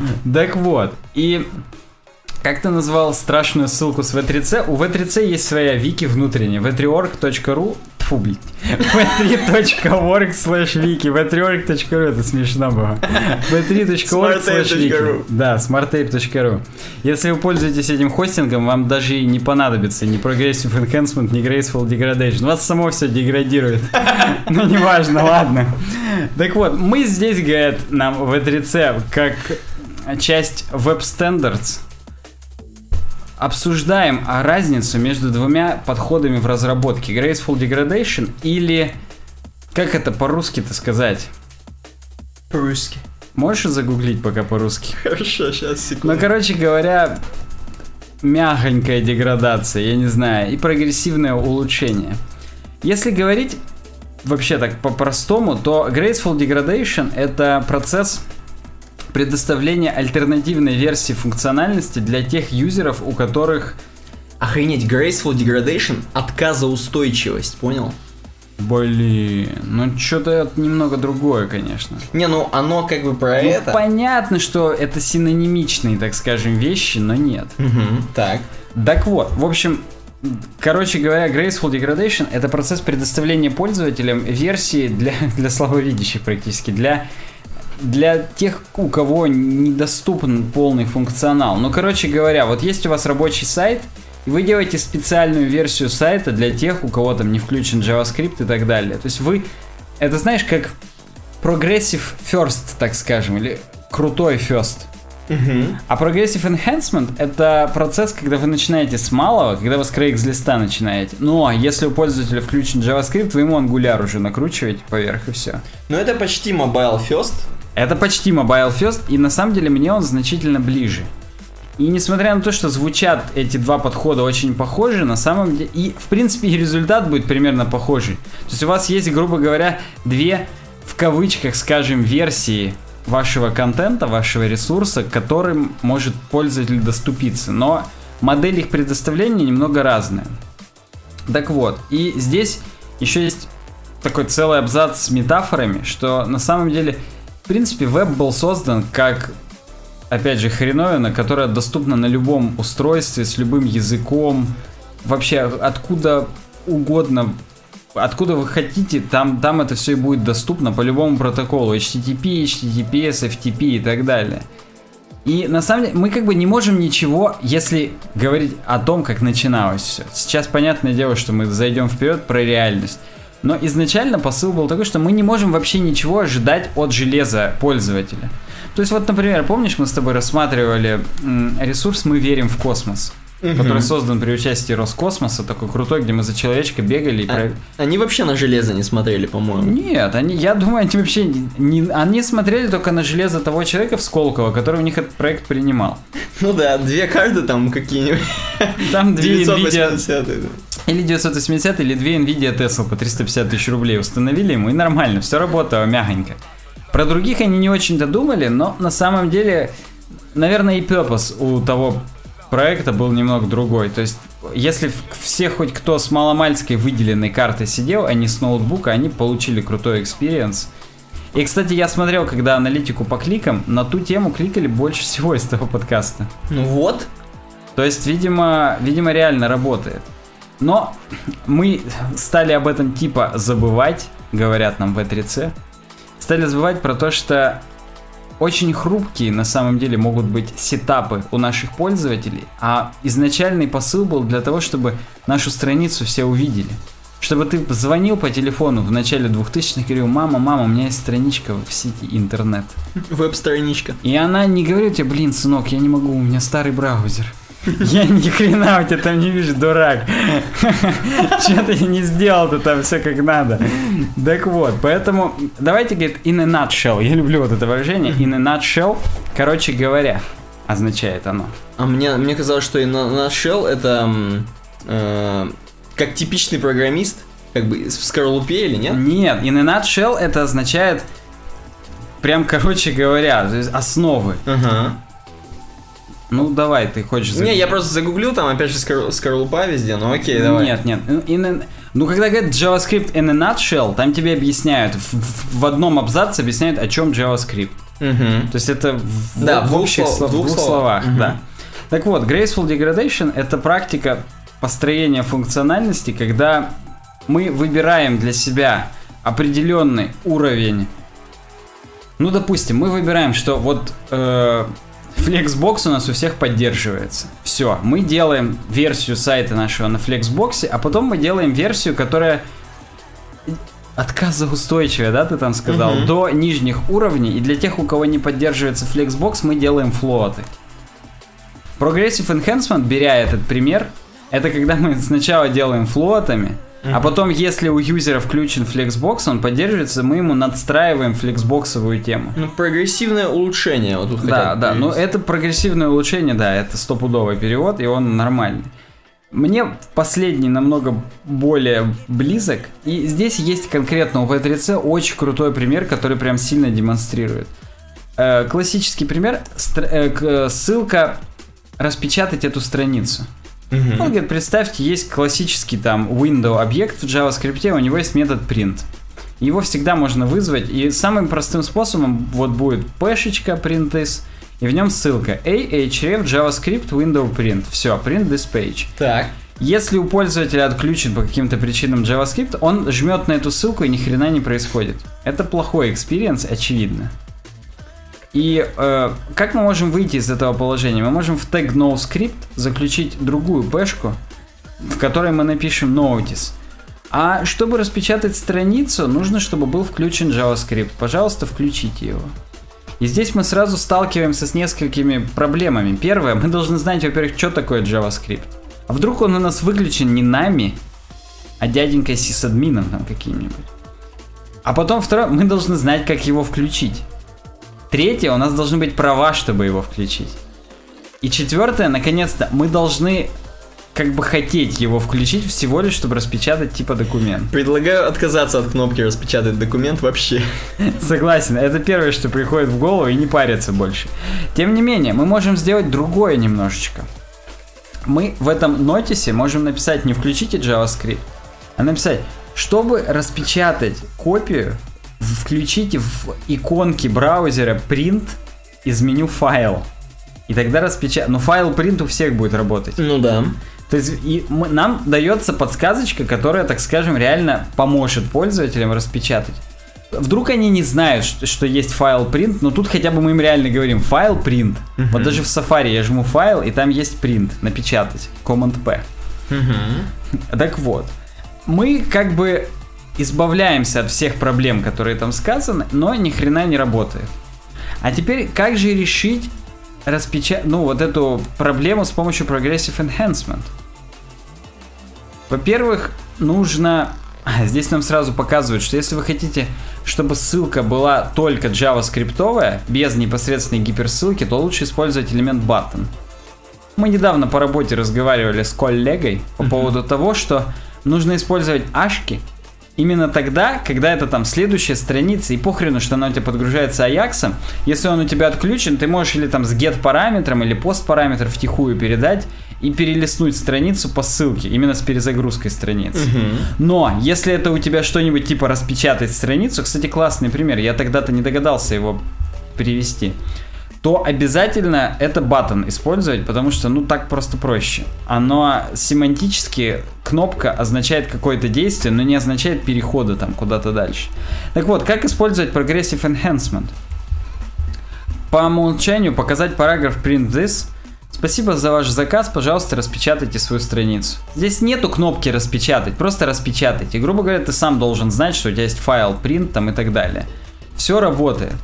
Но после этого, если JavaScript включен, мы можем встроенный тег прям сделать, script type text JavaScript, вызвать функцию, которая, э, описать функцию, сразу же ее вызвать замыканием крутым, убрать вообще все, что есть в этом параграфе, и добавить туда input type button, print this now и window print на нее повесить. Что-то жесть какая-то. В смысле, не, мне это наоборот кажется очень крутым примером. Кстати, здесь не очищать этот параграф, кнопка просто появится. Append child всего лишь. Я думал, еще и очистят. Если есть JavaScript, просто появляется кнопка. Если JavaScript нет, кнопка не появляется, и нам просто написано, хотите, можете распечатать. Это, блин, очень прикольно. Мы ничего не предполагаем. Видишь, здесь написано, обратите внимание, насколько скрипт, так скажем, самодостаточен. Потому что, во-первых, мы его оборачиваем в замыкание, никаких глобальных перемен. Это как бы такой атомарная единица. Мы описали анонимную функцию, сразу же ее вызвали, все.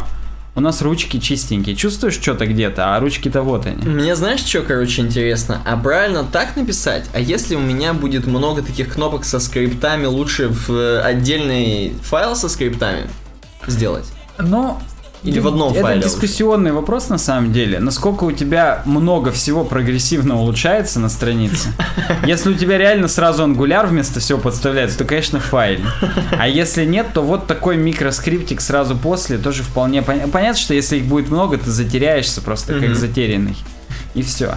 Ну так вот, следующее, мы проверяем поддержку дома, то есть PT. Если PT определен, то есть document get element by ID, угу. и функция window print существует, только тогда выполнять непосредственно действие. То есть опять перестраховываемся.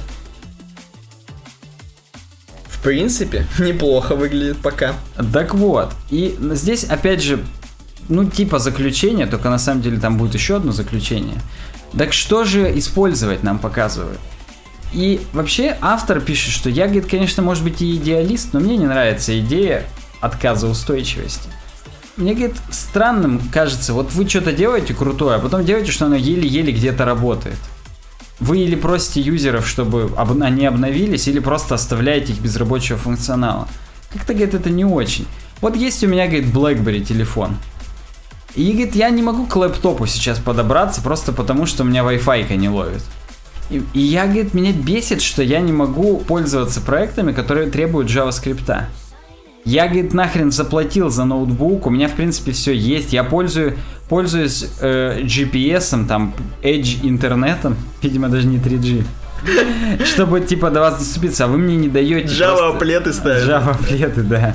Не, ну просто серьезно, ну чувак на BlackBerry, у него как бы бабло есть, он как бы, возможно, ездит на Кадиллаке с Скорее всего, да. Но, блин, вот у него, и он себя чувствует просто самым говном, бомжом, у которого только BlackBerry есть. Так вот, и он говорит, ладно, окей, есть несколько, тем не менее, есть несколько моментов, когда Graceful Degradation, может быть, работает. Э, вдруг у вас очень старый продукт есть, ну какой-то там, я не знаю, Craigslist. Ну, так, черт, дерьмовый пример. Старый, но типа современный продукт, Craigslist, опять же, вдруг там уже на ноде все вращается. может быть, не знаю. Работает так, как будто не на ноде, а на HTML 3.0. Так вот, но у вас просто нету времени или доступа даже, чтобы его обновить, так скажем. Вы просто банально не можете ничего сделать, поэтому вам Legacy приходится с этим жить. У вас нету времени, чтобы сделать полный progressive enhancement. В скобках, скорее всего, это знак того, что у вас хреновое планирование или заканчивается бюджет. Вы его на iMac новые потратили. Возможно, на э, розовое золото 2012 MacBook. Да-да-да. Или тот продукт, который у вас, это edge case, как я люблю говорить, то есть крайний случай. Ну, то есть, когда вам именно надо, чтобы все было на супер JavaScript, у вас очень с хай трафиком сайт и так далее, вам каждая миллисекунда важна. Угу. Причем, на самом деле, я сейчас тебе расскажу конкретный пример, когда вот этот вывод договорю.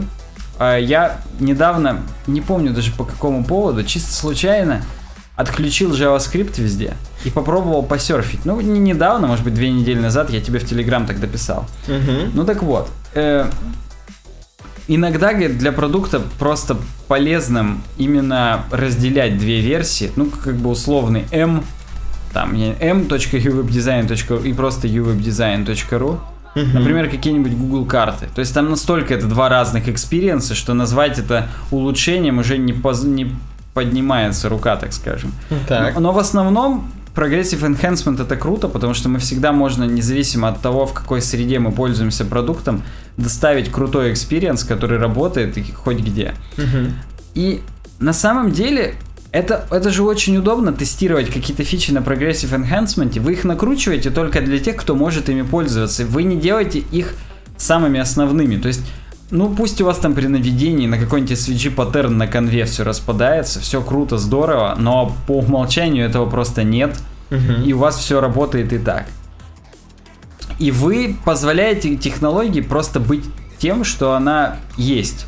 Ну, грубо говоря, если это технология сервис воркеров, которые все кэшируют и в индекс DB. Но сделайте так, чтобы если она есть, то она работала. А если ее нет, то юзеру был нужен интернет, и он не мог в оффлайне пользоваться вашим сервисом. Ну так вот, к конкретному примеру, которым я пользовался, Google, например, очень крутой без JavaScript. Причем, я тебе больше скажу, он является тем самым Гуглом, который был там несколько, пять лет назад. То есть, ну я не буду сейчас показывать долго, хотя и недолго, но не буду. Пользоваться очень просто. У него, конечно, нету автокомплита, то есть ты пишешь, за тебя ничего там не подставляется, не ищется, но пользоваться можно. Вот YouTube, к сожалению, не работает вообще без JavaScript. Ничего Ага. нельзя сделать вообще. Даже именно если я выберу myoutube.com, все равно он требует JavaScript. Даже мобильная А версия. там, если, а там, представляешь, если HTML5 плеер, там вот это все. А хоть и HTML5 плеер, но play это все равно JavaScript API. Там вообще все, наверное, JavaScript, весь согласен, согла- согласен. Все- вообще тег видео и тег аудио не работают без JavaScript. Я даже на RSN эфир не мог послушать. Упущение, согласен. Но Facebook работает. Причем Facebook очень круто работает. Там именно Graceful Degradation. Там не то, что тот же самый Facebook, только сбоку. Там m.facebook.com. Мгм. И он, у меня тоже такое ощущение, что я в начале, верните мой 2007, я даже там верните мой 2004, я настолько э, далеко сижу, но Весь функционал есть. И там, блин, ну короче, он очень круто сделан. Я прям зауважал Цукерберга лично и всю команду. Ну да. Это Не, ну, очень хороший пример Graceful Degradation именно. Там-то сколько сидит. Понятно, что на Ютубе там, понятно, шкальники, там котиков заходят смотреть. Ты уже должен быть с JavaScript. А тут все-таки ты хочешь мессенджер, быстро Нет, ну написать. согласись. Своим друзьям из Германии. Да, согласись, именно для Фейсбука нужен Graceful Degradation, потому что они уже хрен что накрутили, но у них есть версия для слабовидящих. Сляба. Так вот, но, например, веб-дизайнер Депо, с которого мы берем, у него там есть много всяких прикольчиков, типа при наведении ракета летит и так далее. Оно просто не работает, когда у тебя выключен JavaScript. Это Progressive Enhancement. Просто продукты немного разного уровня, поэтому, поэтому по-разному. Здесь есть тред на Reddit, между прочим, про Graceful Degradation и Progressive Enhancement. И здесь тоже есть прикольный пример от Шугу22, у которого 2 очка. Внимание, это важная информация про этого человека. Здесь, кстати, пользователь спрашивает 3 месяца назад. Вот я, говорит, думаю, в 2016 году делать сайт. Прикольно, да? Так. И какой, говорит, использовать подход? И тут чувак нам рассказывает на самом деле про то, что э, делать Progressive Enhancement умно, потому что многие веб-стандарты до хрена часто меняются. Если вдруг вы уже весь свой сайт наворотили вокруг Canvas условного или Flexbox, а у него синтаксис сменился, Мгм. то Хьюстон у нас проблемы. А если вы это делаете как Progressive Enhancement, то ну изменили какой-нибудь один файлик и все. Ну и он здесь рассказывает крутой пример про черно-белое телевидение. Что телевидение это на самом деле это Progressive Enhancement. Условно говоря, ты даже на черно-белом можешь посмотреть игру. Здесь именно про спортивную игру говорят. И ты, конечно, может быть, не получишь тот самый experience, когда э, комментатор скажет, посмотрите на этот зеленый газон прекрасный. Именно так круто от него отражается желтый мячик, там, я не знаю, чемпионата мира по футболу 2006 года. А Там просто желтый мячик был, я как сейчас помню. Ну, там желтый-зеленый, неважно. И могу я ошибаться. Пишите в комментариях, если я ошибаюсь. Но так вот, типа черно-белый, и потом у вас цветной, а потом у вас HD, а потом у вас 3D. Я, Это Progressive Enhancement. я к, к своему сожалению, представил почему-то американский футбол и представил, что там вот кровь у всех, и там, знаешь, Там рассеченные брови в шлемах, они там в щитках. Между ног перекидывают назад этот мячик в форме, я не знаю чего, груши. Только это даже не груша, а хрень, короче говоря. Поэтому да, но, говорит, и здесь еще крутой пример, последний скажу, про инпуты.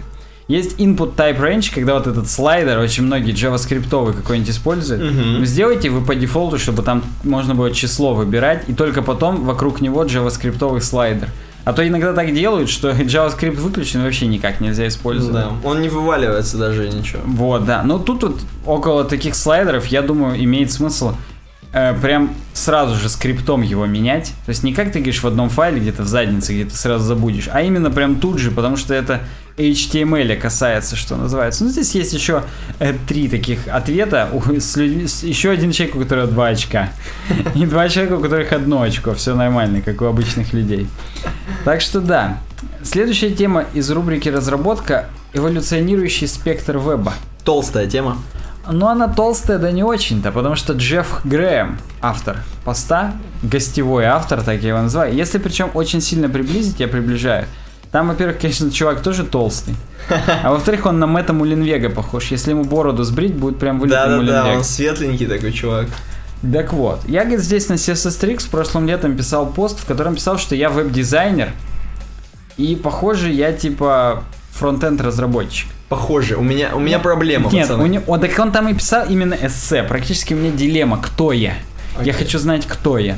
И Ему до хрена много написали, и типа, ну он теперь пишет, что сейчас я вот не понимаю, как, как же, отно- как относительны стали все вот эти титулы разработчиков и так далее. Давайте, говорит, посмотрим. Я, говорит, несколько красных точек поставил. Вот здесь есть дизайн, frontend development, backend и IT. И красными точками я ставлю, так скажем, скиллы. Вот, например, HTML, CSS у него frontend development. В дизайне у него style guide ы. Мгм. На границе дизайна и frontend development wireframe. На общих всех границах performance. Не знаю, при чем здесь performance и дизайн, так скажем. Но я согласен, что где-то на границах между бэкэндом, IT и фронтендом. А, то есть он знает и Rails, и, и Python, нет, и нет, нет, нет. PHP. Это, он не говорит, что это его навыки. Мгм. Просто он попытался раскидать известные ему навыки вот по четырем, если угодно, в декартовой системе координат. Хорошо, так. По оси абсцисс у нас айтишность, а по оси Y у нас дизайновость. Хотя тут не совсем так, но тем не менее, вы поняли меня. Здесь видите. И он говорит, на самом деле вы можете не согласиться, и я бы с ним не согласился, потому что у него WordPress, сейчас я найду, где это. Это Frontend Development. Я оскорбился немножечко. Причем у него она на границе Frontend Development и IT. Ну ладно, хоть чуть-чуть на границе IT. Но вот, например, SEO это Frontend Development у него. Странно, да. Ну, понятно, что тут как бы много вариаций, тут надо трехмерность еще по третьей оси Z откладывать как раз SEO-шность, так скажем. А мне, знаешь, что понравилось? Что он себя хочет идентифицировать, знаешь, это как группа. А вот в каком мы стиле играем? Мы как бы просто играем музыку для души. Не, мы не играем на металкор, дедкор. Мне просто, знаешь, я... Ладно, отвлечемся, так и быть. Я понял твой посыл. Когда группы пытаются не просто играть музыку, которая у них, так скажем, льется из души, а пытаются себя в рамки какого-то жанра загнать, мне это сразу напоминает разработчиков Сорок, о которых мы говорили, Да, да, которые да. вот сразу хотят на Angular е именно делать. Вот он не сайты хочет делать, не веб-приложения быстрые, прогрессивные, там, крутые, не денег заработать с помощью сайта, а вот Angular приложение он хочет. Причем именно Angular 2.0 уже новый. Новый, да. Чё ты, какого хрена, дурак просто, надо ты делать то, что ты хочешь делать, а за тебя уже критики там тебе скажут, а чё это вы только вот фронтенд на канале делаете, а бэкенд не А делаете? это вы Craigslist написали сраный? Да, то есть вот такое. Поэтому он пишет, вы, конечно, можете не согласиться с красными точечками. Вот почему Python более backend development, чем PHP, например. Это смешно. И Не, почему Python больше, чем Rails? Ну окей, допустим, ладно. Он Python сильно уважает. Это супер бэкэнд для него. Ну, может быть, он просто его не знает, ни хрена и не понимает. Может потому быть. что Python я бы ближе к IT указал, потому что на Python немного баш скриптов пишут, больше, чем PHP, например. И на нем много математических всяких библиотек Мгм. работает, утилитарных. Поэтому тут странно немножечко. Ну, говорит, есть другой тип чарта. Пай-чарт. Ну ладно, здесь не пай-чарт, здесь круги Эйлера, если угодно, пересекающиеся. Я сейчас перезагружу страницу, потому что у меня отвалились там показания. Там при наведении белой обводочкой должно обводиться. У тебя обводится или нет? Э, ну, я хрен знает, как правильно должно быть. У меня в сером все. И несколько кругов, А картиночки. нет, если на них наводиться, это коуд-пеночка, это не картиночка. А у меня Graceful Degradation, походу, не сработал, поэтому ни хрена не... Реран я нажму, поэтому нормально. Вот я тоже пытаюсь Да, реран. у меня нормально, реранится. А так вот, а у меня, если я на... Короче, если я много сильно веду, у меня на каком-то оно блочится это, и знаешь, все. это должно быть по картиночкам, по всяким прикольным, где там все пересекается, и в самом центре пидор просто. Ну вот да, this full stack, практически, собственно, синоним. Так вот, и здесь IT, и просто IT это вебмастер почему-то. Дизайн это дизайнер, development это девелопер, хорошо. Бэкэнд это на пересечении вебмастера и девелопера. Unicorn это на пересечении вебмастера и дизайнера. Фронтенд это дизайн и development, и в центре full stack. Ну и здесь у него под каждую круг Эйлера указаны еще, так скажем, компетенции некие, что там на пересечении и так далее. Но это уже более или менее соответствует, так скажем, моей действительности. Моя действительность это название металкор альбома, я не могу. Это прям круто. Именно металкор. Вот дедкор нет, не будем, да. Вот эмокор или металкор, согласен. Или маткор. Опять же, у нас про Python здесь речь идет. Да, да. Вот, говорит, к чему я это вообще? К тому, что просто призрачно все в этом мире бушующем. Так. Не пойми, кто ты, как ты, и лучше все-таки указывать, в каких ты конкретных навыках, насколько преуспел. А пусть уже за тебя решат, годишься ты на frontend developer или на backend developer. Мгм. Потому что вот это вот писать, сегодня ты фронтенд, а завтра ты бэкенд. Когда уже на фронтенде все на Виксе будут сайты делать, или там на Moodle, хотел сказать, Webflow. Это как-то, если честно, страшно звучит, что сегодня ты фронтенд, завтра ты бэкэнд. Это... Ну, обычно наоборот. Сегодня ты думаешь, ты бэкэнд, а на самом деле ты так, фронтенд.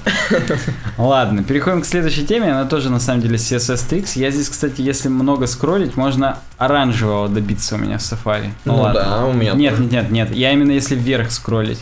Там будет виден цвет подложечки нижней, А. и там прям оранжевый. Это только в Safari у меня такое было. Или только на Маке, не помню. Короче, только у меня. Неважно.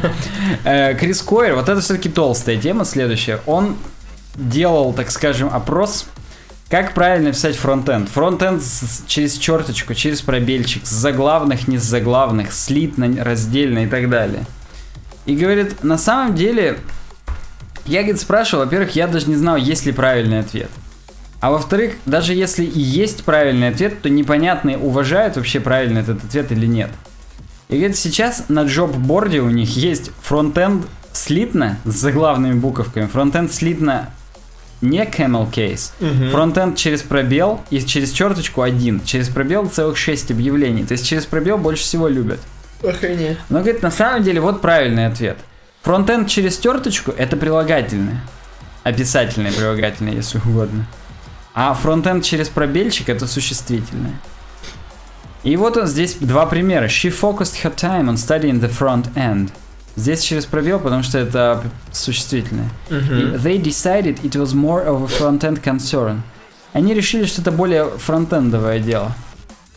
И здесь фронтендовое это через черточку. Охренеть, Окей. да? Я прям даже мне вот интересно было. Минутка интересного с толстяком. И с нами тоже. И здесь у них какой-то Том Харлей писал, что это в принципе еще и когда существительные сгруппированы вместе, они всегда ведут себя как прилагательные. И еще пример. The movie is three hours long. Фильм идет три часа. This is a three hour long movie. Это трехчасовой фильм. И трехчасовой уже через дефисики. Мгм. То есть прям здесь граммар наци, наци, наци. Ну вы поняли. А на самом деле результаты э, опроса вот такие. Здесь очень разделилось все. 23% считают, что через черточку из заглавных. э, 20% что через черточку с маленьких, 22% что слитно. Раздельно выбрало всего 7%. Поэтому тут так прям довольно странно. И я не помню, как я отвечал, если честно. Но я теперь прям запомнил навсегда вот эту методичку, что если прилагательное, то через дефис, а если существительное, то через пробел. Буду грамотным. теперь. То есть все хотят писать фронтенд через дефисик, еще и camel кейсом. Видимо. И ничего хорошего я в этом не вижу. По-моему, по-моему, это ужасно. Как-то да, странно вообще. Окей. Так, ну все, давай. Следующие темы уже твои. Итак, следующий раздел у нас соцкий. Так. Мостик из разработки у нас следующая тема. Так вот, мостик из разработки Facebook, в котором обнаружили скрытую функцию игры в шахматы. Спасибо нашему подписчику Александру Походюну за то, что он... Хочется, конечно, сказать Походюну, но правильно Походюну, я думаю. Саня, напиши в комментариях и не обижайся, я правда не знаю, как правильно. Мы попробовали на самом деле эту хрень, чтобы понять вообще работает это или нет. Запустили в Фейсбуке, в мессенджере, так скажем, то есть в, в отдельном чатике, в этом в окне. Написали, собственно, через at fbchessplay, собака fbchessplay. Практически бот шахматный. Да, практически бот. Запускается доска. Два соска. Эм, Между двумя, собственно, чуваками. Я, кстати, не знаю, можно ли в Фейсбуке делать, ну, наверное, можно, конференцию из многих людей. Но наверняка я там... не готов ответить, просто не пробовал ни. Наверняка там ФБ сейчас, представляешь, вот такое попробую сейчас собрать всех с веб-дизайнерных пацанов в конференции в Фейсбуке. Ну, то есть всех четверых, потому что больше никто в Фейсбуке... Ну нет, на самом деле у нас уже много Фейсбук подписчиков, почти 550. Подписывайтесь на нас в Фейсбуке, ставьте лайки, репостите. Ну вот, ну, по крайней мере, между двумя можно собака FFBCS Play и пишешь, собственно, опять же через собаку FBCS эм, то, куда ты хочешь поставить что-нибудь. И там есть, естественно, хелпник, ты вы можете написать собака FBCS help, и там будет вообще все команды, которые можно, и можно так вот таким образом играть между собой. Причем она определяет, когда твой turn, когда сопи enemy. Да, потому что Наталья Тумув, White. Отлично. Представляешь, Black будет написано Наталья Блэк. Это сразу дискриминация. Согласен. Ну вот такая прикольная функция. Знаешь, что мне нравится? Ну-ка. Кроме Фейсбука, мне нравится, что они под каждый, так скажем, стадию игры формируют картинки. А чтобы ты понимал, крутые шахматисты, они, во-первых, пишут в столбик все свои ходы, ну, как бы и врага, то есть есть списки ходов, так скажем. И когда крутые шахматисты смотрят а партии, им не обязательно стрим в 1080p смотреть. Им достаточно смотреть вот эти вот... Модель вот эту. Вот эту, так скажем, текстовки, Мгм. как в текстовых квестах. Но иногда на супер крутых ходах у них есть скриншоты. И вот эти скриншоты, они выполнены вот в этом универсальном формате. Здесь Facebook, он картинку генерирует для каждого хода. Тут, мне кажется, еще вот эти, да, это самые дефолтные Да, фигуры. и они, они стандартные. Это практически юникодовские символы. Ну, я не знаю насчет юникодовских, но они прям супер такие. Ну да, стандарт де-факто. Ну вот, вот такая прикольная функция, если вы не знали. Следующая тема Trello на 20 языках. У нас был видео, было видео про Trello на самом деле. Это, можно это, нет, task менеджером нельзя это назвать. Как же он, ну типа, короче, туду лист, можно сказать, крутой. М, Блин, я Огромный тоже, тут. я тоже не могу сказать, но Task Manager тоже нормально. Это как бы про грант обычно говорят, но да. Ну да, ну вот, короче, такой огромный туду лист, в котором, в принципе, можно делать такой проект даже целой компании, и даже многие проекты их используют, это Trello. Поэтому попробуйте, опять же. Они наконец-то перевели себя на многие языки, такие как русский, например. Такие как Swedish, Finnish, Swedish. да. Такие как Japanese даже. И даже Portuguese. Но португезы, понятно, да. Но, короче говоря, я так понимаю, что было только на английском или нет? Но вообще раньше было уже переведено на португальский, на французский, на испанский, на немецкий, на германский. Германский это уже завоевывать должен Да, да, да. Ну и, естественно, на английский, да. Поэтому Зна- Знаешь, что любопытно? Что когда я только... узнал об этой хрени, когда зашел сегодня делать подкаст. Нет, нет. И мне на почту прям пришло, «О, привет, мы там крутые. Так. А когда я переходил, у меня была возможность отказаться, сказать, не, чуваки, я на английском останусь. Мне русский, естественно, предложили. А коллега мой, он, видимо, чуть позже зашел. И ему уже не предлагали. Ему уже все, вы теперь на русском, привет. Здравствуйте. Я тебе больше скажу, там очень прикольно переведено, там вот эта собачка, которая как бы символ. Ну, м, Тако э, его зовут, я да. прям даже помню. Она прям говорит, у вас новая штучка там, и фичи, они штучки перевели. Ну там прикольно. Там нормальный перевод, он не противный. Я вот смотрел, и мне ничего не резануло по ушам, прям хорошо. Да, попробуйте, если еще не смотрели на Trello. Следующая тема про Nginx, опять же про русский. У нас все русский, русский, вот русский. Nginx получил 8 миллиард... миллиардов, миллионов долларов и нового участника совета директоров. Почему? Игорь Сычева, который основатель, сейчас, возможно, Сысоеву. Сысоев, да. Извините. У него, возможно, сейчас ёкнул, когда ты сказал миллиардов. Он скажет, как? Кто остальные угнал? Так вот, хорошо известный в России благодаря создателям соотечественным Nginx, собственно, благодаря Игорю Сысоеву. Эм, тут пацаны из Business Insider эм, нам делятся, собственно, всей темой. Они пишут про то, что Во-первых, они называют этот Nginx один из наиболее важных стартапов, о которых вы никогда не слышали. Ну, мы реально никогда не слышали, Nginx, что это Действительно, такое? у нас же сайт на нем не работает. Да. Где же нам Во. про него слышать? Значит, пацаны, я, чтобы не быть, опять же, голословным, Nginx, он, как оказалось, ну, точнее, не как оказалось, он как бы вроде бы как open source или нет? Есть просто Nginx, есть просто Nginx плюс, вот, и он как бы за, баб- за бабосики. Кто бы знал, пишите в комментариях, если вы знали, что есть Nginx Plus. Да. Вот. Но есть Nginx обычный. Я, кстати, не знаю, надо сейчас загуглить, он open source или не open source. Вот хочется как-то узнать. Просто если он open source, тогда зачем Nginx Plus нужен? Ну как, премиум саппорт, просто тебе будет выезжать скоро Nginx помощь. И все. Мне, кстати, Яндекс Маркет советует как раз э, квадро видеокарты за 340 тысяч рублей. Лицензия BSD-like, чтобы ты понимал, то есть, скорее всего, free. И имеется коммерческая поддержка написано. Ну, как я и говорил, то есть это такие штуки монетизируются на саппорте в основном. Ну, короче, пацаны получили 8 миллионов баксов э, вливания от австралийского телеком-гиганта Тел- Telstra, чтобы ты понимал. И чувака поставили Тома Халла некого в совет директоров. Который как- какой-то там хрен какой в F5 Networks, короче, что-то там поднимал, в общем, с колен вставали они все. В общем, вот, Business Insider сообщает некоторые цифры, собственно, о деятельности компании. И это круто. Я вот прям даже меня возгордился. 150 миллионов веб-сайтов работает на Nginx. Мне больше всего нравится Да, вот эта вторая цифра. цифра круче.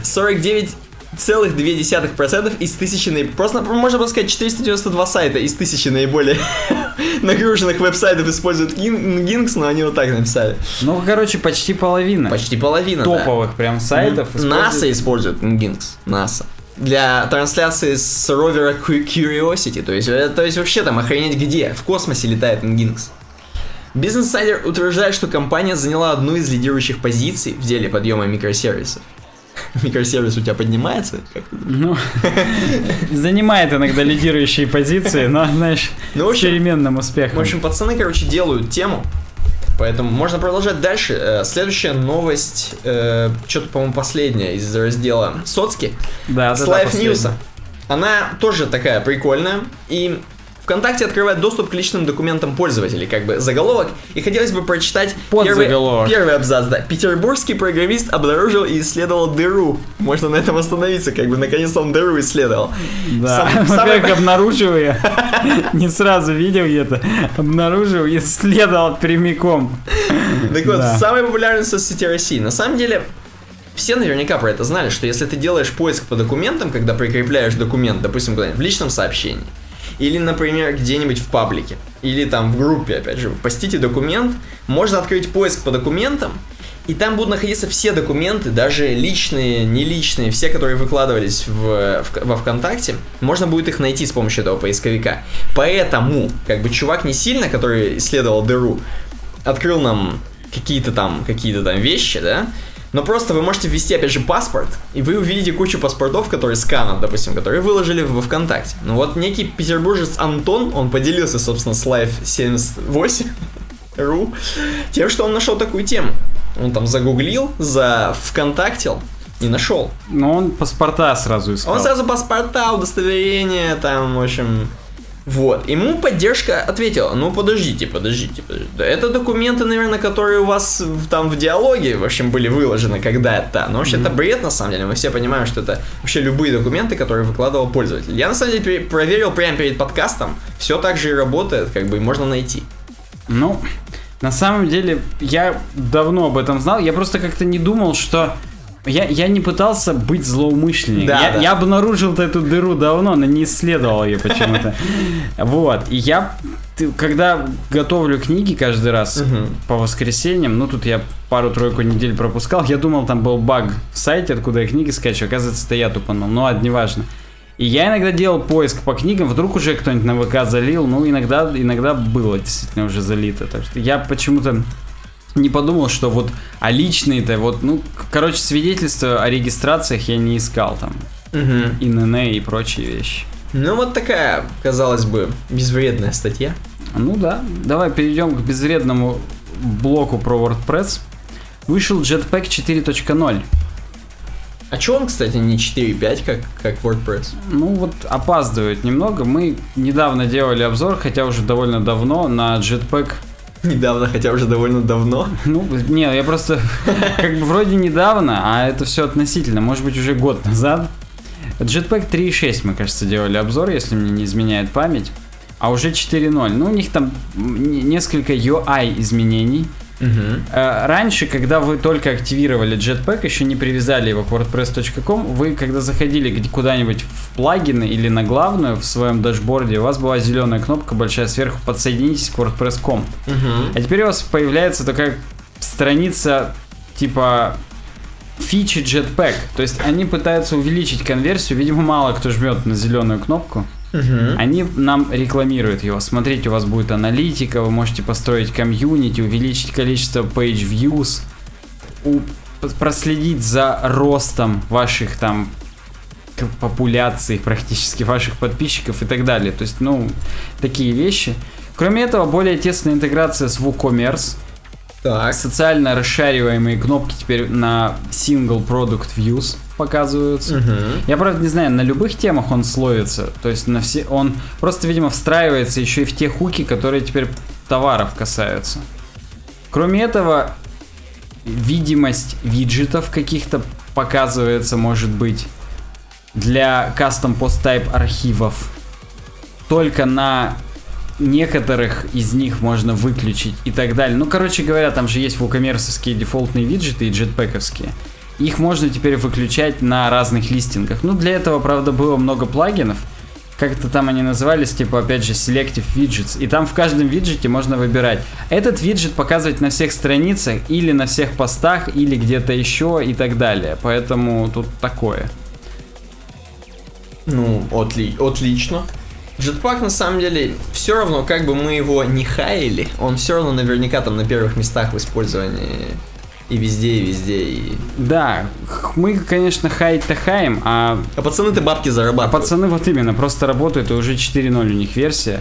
Кроме этого, еще схема орг разметка на хлебных крошках Да. добавили. Охренеть. Хотя я даже не помнил, что у Jetpack есть хлебные крошки. Оказывается, есть. Я думал, только у Yoast SEO они есть.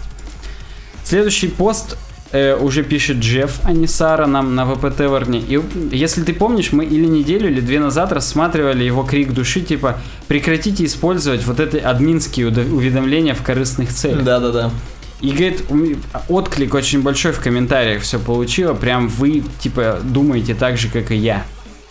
И говорит, он, я, говорит, внезапно обнаружил, что, во-первых, и темы так делают. Вот, например, есть популярная типа тема Redux Framework, которая тоже показывает уведомления. Я здесь сейчас открою для наших зрителей, слушателей, посмотрите. Ну, просто представьте себе, там, типа, у нас новое расширение, удалитель этих уведомлений. Ну, короче говоря, там чувак практически троллингом занялся. Ему все писали, типа, блин, у вас нельзя удалить уведомление. А там было уведомление, качните Redux Pro, купите его за 59. Хотя нет, за, не знаю за сколько. И он после этого сделал. А теперь вы можете убрать уведомления с помощью расширения Redux Add Remover. Вот оно уже за 59 в год. Ну, короче, ему еще больше забыдлили, и он написал, ладно, мы, типа, убираем их в будущих апдейтах, типа, наде... наде- Причем они уже так прониклись, что, типа, надеемся, что другие теперь фреймворки, плагины за нами последуют. То есть прям он сразу проникся этим, стал сознательным. Так вот, но Джефф нам дальше говорит, что надо идти дальше по Филу Шиллеру и устроить некий VP Notification Center. Чтобы у нас сверху в админке были вот так notifications, ну видишь, здесь есть скрин, Мгм. и все вот эти уведомления, они валились туда. То есть не сверху в админке, вот таким вот там здоровым блоком. Ну слушай, да по-моему давно пора уже это сделать, как бы. Тем более, что в Jetpack есть Notification Center. То есть здесь об этом будут дальше Ой. говорить, что уже они есть, но там такие, типа, к вам прокомментировали, Ну да. вас, вау, вас просмотрело 100 новых Ну пользователей, какие-то то есть всякие понятно, то разные. есть такие социальные все темы. Да, так вот, э, разработчик Берри Куиж какой-то и Never Five, Хорошо. практически анонимусы какие-то, уже добавили Notification Center WordPress с помощью VP Notification Center плагин, и они прям потирают ручки, типа, блин, если хотите, прям завтра можем в ядро это запулить. Типа, давайте, чуваки, только, только рады У них будем. там бэкдор вместе с этим летит. Возможно, возможно, да, но кроме этого, э, Джон Блэкберн хочет, чтобы Notifications API заменила функцию VP Mail, и чтобы эти уведомления еще и на почту там валились и так далее. Что все прям вообще круто будет. Поэтому Охренеть. смотрим, ждем, надеемся. Ну и здесь, естественно, про Jetpack Notifications говорят. И здесь есть скрин, что Эмбер прокомментировала, Джон какой-то джуниор залайкил ваш пост, там, ну и так далее. Я так понимаю, у них на VP Tower не используется Jetpack, потому что у них вот эта снизу панелечка залайките в разных местах, оно именно Мгм. да. Здесь, кстати, он пишет, что иногда, говорит, бывает так, что зайдешь под сабскрайбером на какой-нибудь сайт, а администраторские нотисы из дашборда видны. Мгм. И говорит, как-то это не очень круто, но да. Окей. Это, я даже не знаю, тут... Ну нет, он здесь просто еще пишет, я, я бы вообще хотел, чтобы кроме этих уведомлений добавили еще какие-то другие, и этим можно было управлять. То есть, ну не просто все админские в этот notification центр валились, Мгм. а еще что-то дополнительное. Теперь об интересном. Как вы знаете, неделю назад, даже полторы недели назад, уже вышел WordPress 4.5, и мы даже сделали на него обзор. Обязательно смотрите его в описании и здесь в подсказках видео, и выключите AdBlock, который вам не дает их смотреть. Так вот, не успели 4.5 насладиться, как выходит релиз 4.5.1, который правит несколько серьезных багов. Первый из них это тулбары и вкладки редактора Tiny MCE не адаптивны в хроме версии 50 бета 64 мегабита. Понятно, классика. Как обычно, да, в новом хроме что-то отвалилось, и вот они это фиксят. Ну и кроме этого, пейдж темплейты с виджетами немножечко некорректно стилизованы. То есть ты там сейчас понтовался, поди, в обзоре, который смотрите, опять же, у нас, а там, оказывается, дырок куча. Ну чё, ну это не дыры, это же не безопасности хрень, а просто вот что-то не очень. Ну вот, посмотрите, обзор обязательно, там наверняка все будет прикольно. С 2011 все рушится. С 2011 года уже все рушится в WordPress и до сих пор рушится. Это с кастомайзером. Нет, я имею в виду в теме 2011, там, Ну да, там да. все рушится. Кроме этого, уже стартуют, так скажем, обсуждение WordPress 4.6. Мгм. На этой неделе начинается разработка, и Доминик Шиллинг будет вести этот релиз. У них, напоминаю, каждый раз меняется там люди из Automatic, хотя, может быть, даже не из Automatic, а тем не менее. Там, короче, сразу картиночка прикольная такая, видимо, стоковая, наточенного карандаша и самой точилки. Прикольно. Я, правда, не знаю, к чему она именно здесь. Может быть, просто, что они Типа наточили карандаши и готовы, типа Да. в бой. Надо убрать было с блокнота сначала стружку, ну ладно, неважно. Что обсуждают? Можно на самом деле присоединиться к дискуссии на make.wordpress.org slash core там бла-бла-бла. Всю ссылку диктовать не буду. Так вот, что хотят? Many-to-many relationships between posts and users. Короче говоря, чтобы несколько постов принадлежало одному пользователю или многим пользователям и так далее. Ну и тогда, и вообще кроме этого, отношения между постами, которые доступны с помощью плагина Advanced Custom Fields, там есть поле взаимоотношения. Видимо, чтобы это нативно было, ну не знаю, на мой взгляд, такое взаимоотношение, как в том плагине, тоже неплохое. Тем более здесь нам рекомендует плагин Posts to Posts. Ну, короче говоря, просто еще один плагин. Ну, здесь хотят, чтобы в ядро это все было. Мгм. Почему бы и нет? Э, Групповой, групповой ownership and content management. Вот это очень сильно просят, чтобы группировать юзеров каким-то образом по группам, простите за тавтологию. И, грубо говоря, вот представь себе такой такой use case. Вот есть у тебя некая CRM, которой ты управляешь клиентами, и у тебя есть пользователь, там, допустим, твой клиент ООО «Рога и копыта». Так. И когда ты создавал этого пользователя, ты ему выдал все права на управление, ну, как бы его продуктом, так скажем, в рамках твоей системы CRM. Мгм. И вдруг тот человек, который этим занимался, увольняется и не оставляет пароля от аккаунта. Мгм. И ты никак не можешь, ну ты можешь сбросить пароль, там, директору переслать, но это сложно. Значительно проще, когда ты можешь того пользователя отключить по правам от рогов и копыт, Мгм. ну, грубо говоря, у тебя есть группа юзеров рога и копыта, и ты все права, у ни, они унаследованы у тех юзеров, которые здесь есть. И ты можешь не только одного юзера назначить на это, но назначить и главного бухгалтера, и директора, и секретаря трех юзеров на управление одним типом контента, возможно, с разными с- типами ролей. Ну, как бы, кто-то только читать может, кто-то изменять, но вот нативно реализовать такое на WordPress довольно-таки сложно. Можно только в кастом пост тайпе в каком-нибудь хранить Мгм. э, группу эту и в ней взаимоотношениям хранить айдишники юзеров, которые могут. Но тогда проверки эти довольно такие сложные, нагруженные на сервер выходят, поэтому да. Кастомные статусы постов. Дефолтные, если мне не изменяет память, их несколько. Есть черновик, есть запланированный, есть на утверждении, и есть опубликованный. Может быть, какие-то еще, но вот э, создавать кастомные из них есть уже функция, я когда-то давно, ну не давно, может быть, в декабре хотел как раз, чтобы были кастомные постстатусы, ну, чтобы не полями хранить это все, а вот в, статусах как-то удобно, это удобная абстракция, хотя, может быть, все равно она в базе как поле хранится. Ну так вот, и уже есть функция для добавления этих кастомных статусов, но она в админке не... То есть ты функцию делаешь, но в админке это ничего не показывается, и именно когда ты добавил кастомный статус там на утверждении пятым контент-менеджером после его отпуска, вот он не будет показываться в админке, хотят, чтобы это сделали. Опять же, мультиавторная поддержка, то есть это уже мы говорили. Видимо, опять же, для разделения прав. Ну вот, допустим, ты сделал, что у тебя только автор может изменять этот пост и админы. А ты хочешь, чтобы два автора могли изменять этот пост, вот тогда мультиавторы как-то будут неплохие.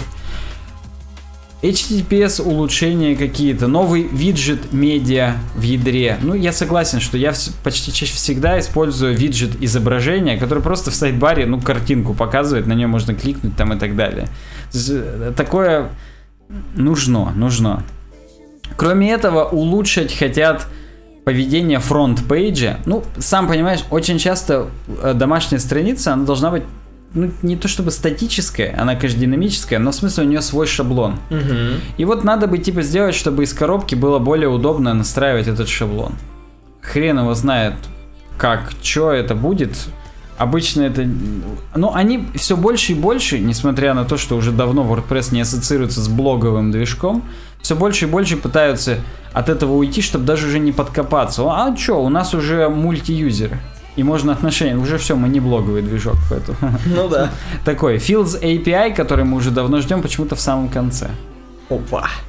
Да, хотя он прям, ну, чтобы, опять же, Advanced Custom Fields, не, не- чтобы... Хотя, что там, ADD постмета, get постмета, вроде и так нормально. Ну, вот ждут Fields API. А, я вспомнил, это то, что на страницах э, вот этих постов, там, редактирование рубрик, чтобы если мы какие-то поля определили, чтобы они там сами появлялись. Вот, я вспомнил. Ну, да, да, да, действительно нужная вещь. Поэтому здесь нам пишут, что можете, если хотите, в Slack канал, в Slack, простите, канал Core с- в среду в 3 часа вечера по CDT подсоединиться и поучаствовать. А мы переходим в научпоп. Окей, научпоп. Две темы сегодня. Одна про пузырь, вторая про ЛСД. Вот такая вам заводочка. Так вот сразу. НАСА показала гигантский пузырь. Вот такая новость. Наверняка это пузырь какого- какого-нибудь там, допустим, толстого чувака из НАСА. Но нет. На самом деле пузырь в космосе оказался. При помощи... Если я просто скажу, у рыб, помнишь, есть орган такой пузырь, в котором воздух, чтобы им всплывать легче было. Вот, возможно, у них там тоже уже такое. У нас уже такой же, да? Они, да, они от рыб произошли напрямую, минуя обезьян. Ну, Ну, все мы знаем космический телескоп Хаббл, который хрен еще видит в космосе. А Он сделал гигантский снимок этого пузыря, который находится там, опять же, на координатах. Это э, прям название туманность. Да. Вот, эта демонстрация вот этого пузыря приурочена, собственно, к 26-летию запуска обсерватории на околоземную орбиту. Так вот, и, собственно, на сайте НАСА, я так понимаю, опубликовали фоточку этого пузыря. И самое главное, что внутри этого пузыря, как я прочитал, находится охрененная звезда. И мне нравится, что они звезды уже называют, знаешь, про светило Са- САО 20575. Вот просто представляешь, вот ты находишься на светиле САО 20700. Может, там нормальные такие же люди живут, а мы их так вот, Они, светило. они нас тоже Млечный путь там на этом, я не знаю, может с их стороны наша галактика не выглядит как Млечный путь. Может быть. Млечный путь. Да. Но, у них там просто какой-нибудь бейсбольная бита. Ну и вот, и собственно, оно находится внутри. То есть это светило, оно внутри этого пузыря находится. И как бы, а пузырь, он из некой туманности состоит. И звезда-то, между прочим, в 10 раз, в 10-20 раз больше, чем Солнце. То есть это не Ну, Массив- хреново. массивнее. Может Массив. быть, может быть, массивнее это не значит больше. Там у него массивы, там стеки, переполнение. Но Ну ну, вот. здесь написано, что эта туманность создается как раз ветрами от этого светила. Ну да, то есть, видимо, разгоняется там по-всякому. Ну, Вот такой прикол. Просто для вас такой практически одной строкой новость. Посмотрите, фоточка очень красивая этого. Я вот раньше думал, как это называется. Это пузыри, оказывается. Есть же много таких фоток пузырей. Ну, да, причем э, большинство как раз Хаббла и есть. Можно прям загуглить Хаббл фотос и там погрузиться в пузыри полные. А вообще. мо- может быть, это один и тот же пузырь. Э, ну не, они же разных цветов. Ты или имеешь в виду там один ночью, другой днем, а там у них нет ночей и дней, у них всегда одинаково выглядит, понимаешь? Напишите, кто был на Туманность светиле. бейсбольная бита, напоминаю. Следующая тема и последняя на этом подкасте, завершающая. Сканы мозга показали, как ЛСД действует на сознание. Это как бы не реклама, конечно же, никаких веществ. Нет, все, все, что запрещено в России, запрещено Всё и у нас в запрещено. подкасте. Да. Мы с научной точки зрения обсуждаем. Но на самом деле, чуваки, которые проводили исследования, там в конце есть видео, чуваки не то чтобы молодые, да, не то чтобы это подростки развлекались, там реально чуваки такие, им лет за 67, м, они проводили исследования, Они, реально. возможно, про- в течение 30 лет с молодости их и проводили. Да, и говорят, что это действительно серьезная тема, потому что вот профессор Нат некий, который проводил, собственно, исследование, он говорит, что для нейробиологии э, это сродни открытию бозона Хиггса в физике. Ну, я вам просто вот немножко посвящу вас. Про то, что даже Стив Джобс считал, что прием ЛСД это одна или одна из двух или трех самых важных вещей в его жизни было. Ну, видимо, он для себя что-то там открывал, как бы, при приеме. Но, тем не менее, чувак... Где же тут написано? Слушай, где же, где же тут написано, кто это такой, профессор? А вот тут дальше написано... Ну после- там вон, вот Дэвид Да, Нат. Дэвид Натт, да, профессор нейропсихофармакологии Имперского колледжа Лондона и бывший советник по вопросам наркополитики. То есть он, в принципе-то, с наркотиками, да, но его уволили в 2009 году. Поэтому он и бывший советник. Да, за критику решения властей ужесточить наказание за марихуану. То есть он-то, в принципе, видимо, был за нее, а как он, бы... возможно, прям с косячиной зашел к королеве. Вы чё? Вы что делаете? Что отменяете, что ли, марихуану? Она говорит, ты не дыши на меня, ты! Не хами мне, по ему говорит. Так вот, они вместе с коллегой, собственно, Робином Кар- Кархатом Харрисом, практически Харрисоном Фордом, Так. эм, Или с Кельвином Харрисом. или с Кельвином Харрисом, они проводили исследования на 20 добровольцах, которые, Здоровых добровольцев, Здоровых. это важно. Если бы на больных проводили, то... возможно, они брали чуваков, которые не употребляли наркотики и не употребляли ЛСД. Потому что два кайфа не мешают, как мы знаем. Во-первых, вот, это, во-вторых, ровно это, именно 20 их и оказалось. Так бы больше провели исследования. Взяли живых, здоровых, нормальных, молодых чуваков, самцов практически, ну и самок, я так понимаю. И им давали и плацебо, плас- пласибо, возможно, послушать прям группу, и ЛСД. И, собственно, от плацебных та- табусов у них, ну, были какие-то приходы, они сами себе что-то внушали, что они чё- да. И небольшое, вот здесь есть на скриншоте, собственно, у них небольшая активность мозга проявлялась, да, но при активности в ЛСД э, мозг, он прям между собой функционировал еще сильнее. Самое главное, что чувак пишет, что некоторые разделы мозга, они начали, они как бы не должны в реальном, в, в обычном состоянии функционировать. Связываться между Связываться, собой. да. А тут связи образуются А тут прям у, у самых неожиданных. А некоторые закрываются связи. То есть те, которые реально мы должны быть, они закрываются, а некоторые открываются. То есть вообще начинается досвидос. Чуваки лежали в МРТ в таком этом. То есть они, в принципе-то, не то чтобы они там, мы что-то, знаешь, колбасили в клубе. Нет, они лежали в девайсе, в МРТ, в хрене, заезжали башкой туда. Так. А, значит, у некоторых не получилось снять м, вот эту томограмму, или как она называется, мозга, да, потому что они двигались, они как бы их колбасило. Но некоторые были нормально, 15 чуваков нормально не двигались. Вот.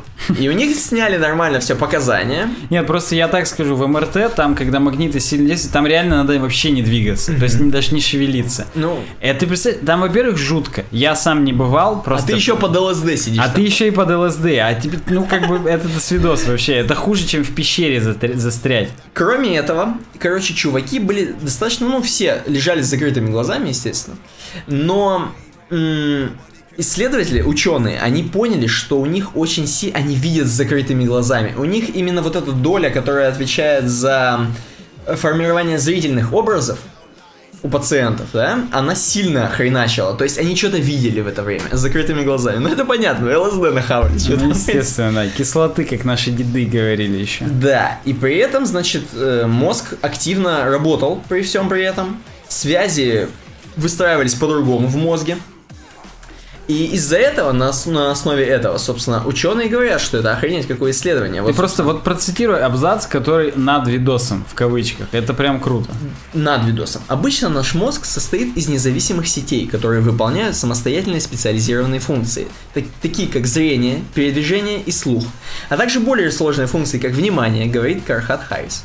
Однако под ЛСД обособленность этих сетей исчезает, и вместо этого получается более интегрированный единый мозг. Мозг функционирует более простым способом, практически зерги уже. Практически как у крыс. Да, да. Здесь, на самом деле, видео достаточно серьезное. То есть мы видим, конечно, прикольного чувака, который практически под ЛС-духой сидит. Но нет, чуваки там на полном серьезе говорят, как они проводили исследования. То есть, У, Ютуба, кстати, контролы изменились недавно. Ты замечал? Все беленькое. да, оно стало. такое более стильное стало. И более надутое. Прям вот шестереночка, но такое дутое. Как будто ее взяли, как мотор... Вот так надули и все. Ну вот, для нейробиологии, собственно, сродни открытию бозона Хиггса, пишет, говорит Дэвид Нат. С ним согласен швейцарский коллега, видимо, тоже коллега по ЛСД. Ой, там у них такие лица, я не могу Да, у них- некоторых. Они прям все. Да, у них лица худшие. Ну вот, вот такая, вот такое прикольное исследование. Дальше, поможет ли это к дальнейшим каким-то исследованиям про вот про ЛСД, мы узнаем. Собственно, в тегах Стив Джобс записан. Неплохо. Трип еще там есть. Трип, да. И лечение алкоголизма. Отлично. Ну вот на такой позитивной ноте можно перейти к обойке, в принципе. Ну, можно и перейти. А у нас обойка, она практически под ЛСД. Да, я согласен. Чтобы найти, как мы любим наш подкаст на этой обойке, пришлось... Пришлось в МРТ погрузиться минимум. Да. Я на самом деле вижу здесь наш подкаст как минимум вот в этом свете, который сзади из-за облаков светит и проливает небольшой, все-таки вырывается. Это Гэндальф белый наш подкаст. Возможно, если наш подкаст сравнить с Солнцем, оно тоже в 20-50 раз массивнее, кажется. Наш подкаст это Ерила, ты имеешь в виду? Не, не меньше, не меньше. А молнии, это кто? Это завистники? Да. Они на- не дают нашим зрителям увидеть свет нашего Конечно. подкаста. Это которые дизлайки ставят нашему видео, вот эти. Ну, я согласен. И такие должны быть. Все должно быть забалансено в этом мире. Мы их всех по файнфейсу уже нашли, поэтому ждите, короче. Да. Травлю. Забалансено, как в играх Blizzard, как в Вовке. Нас Да. любят за это. А, кстати, мы сегодня ни разу не использовали слово «бомбануло». Как бы не бомбануло у тех, кто ждет это слово каждый Согласен. раз, поэтому обязательно лайк за это слово. И подписывайтесь на нас в соцсетях, ВКонтакте, в Твиттере, в Фейсбуке, в Инстаграме, в Google Плюсе. Кстати, про Google Plus в Yoast.co версии 3.2 отменили Google Plus. Отдельные вот эти теги под Google Plus их убрали вообще. Так что там, видимо, можно уже не подписываться, даже не знаю, что еще сказать. Пишите нам отзывы на iTunes, ставьте там звездочки, на YouTube обязательно тоже ставьте лайки, потому что они влияют на ранжирование. А с вами были Никита Тарасов. И Александр Гончаров. Удачного всем дня и пока. Пока. Так, сегодня 80-й выпуск, 25 апреля. Надо про Джинни. Я помню. Какой у меня? У меня вторая, да, тема? Progressive Enhancement или Graceful, Graceful Degradation. Понятно.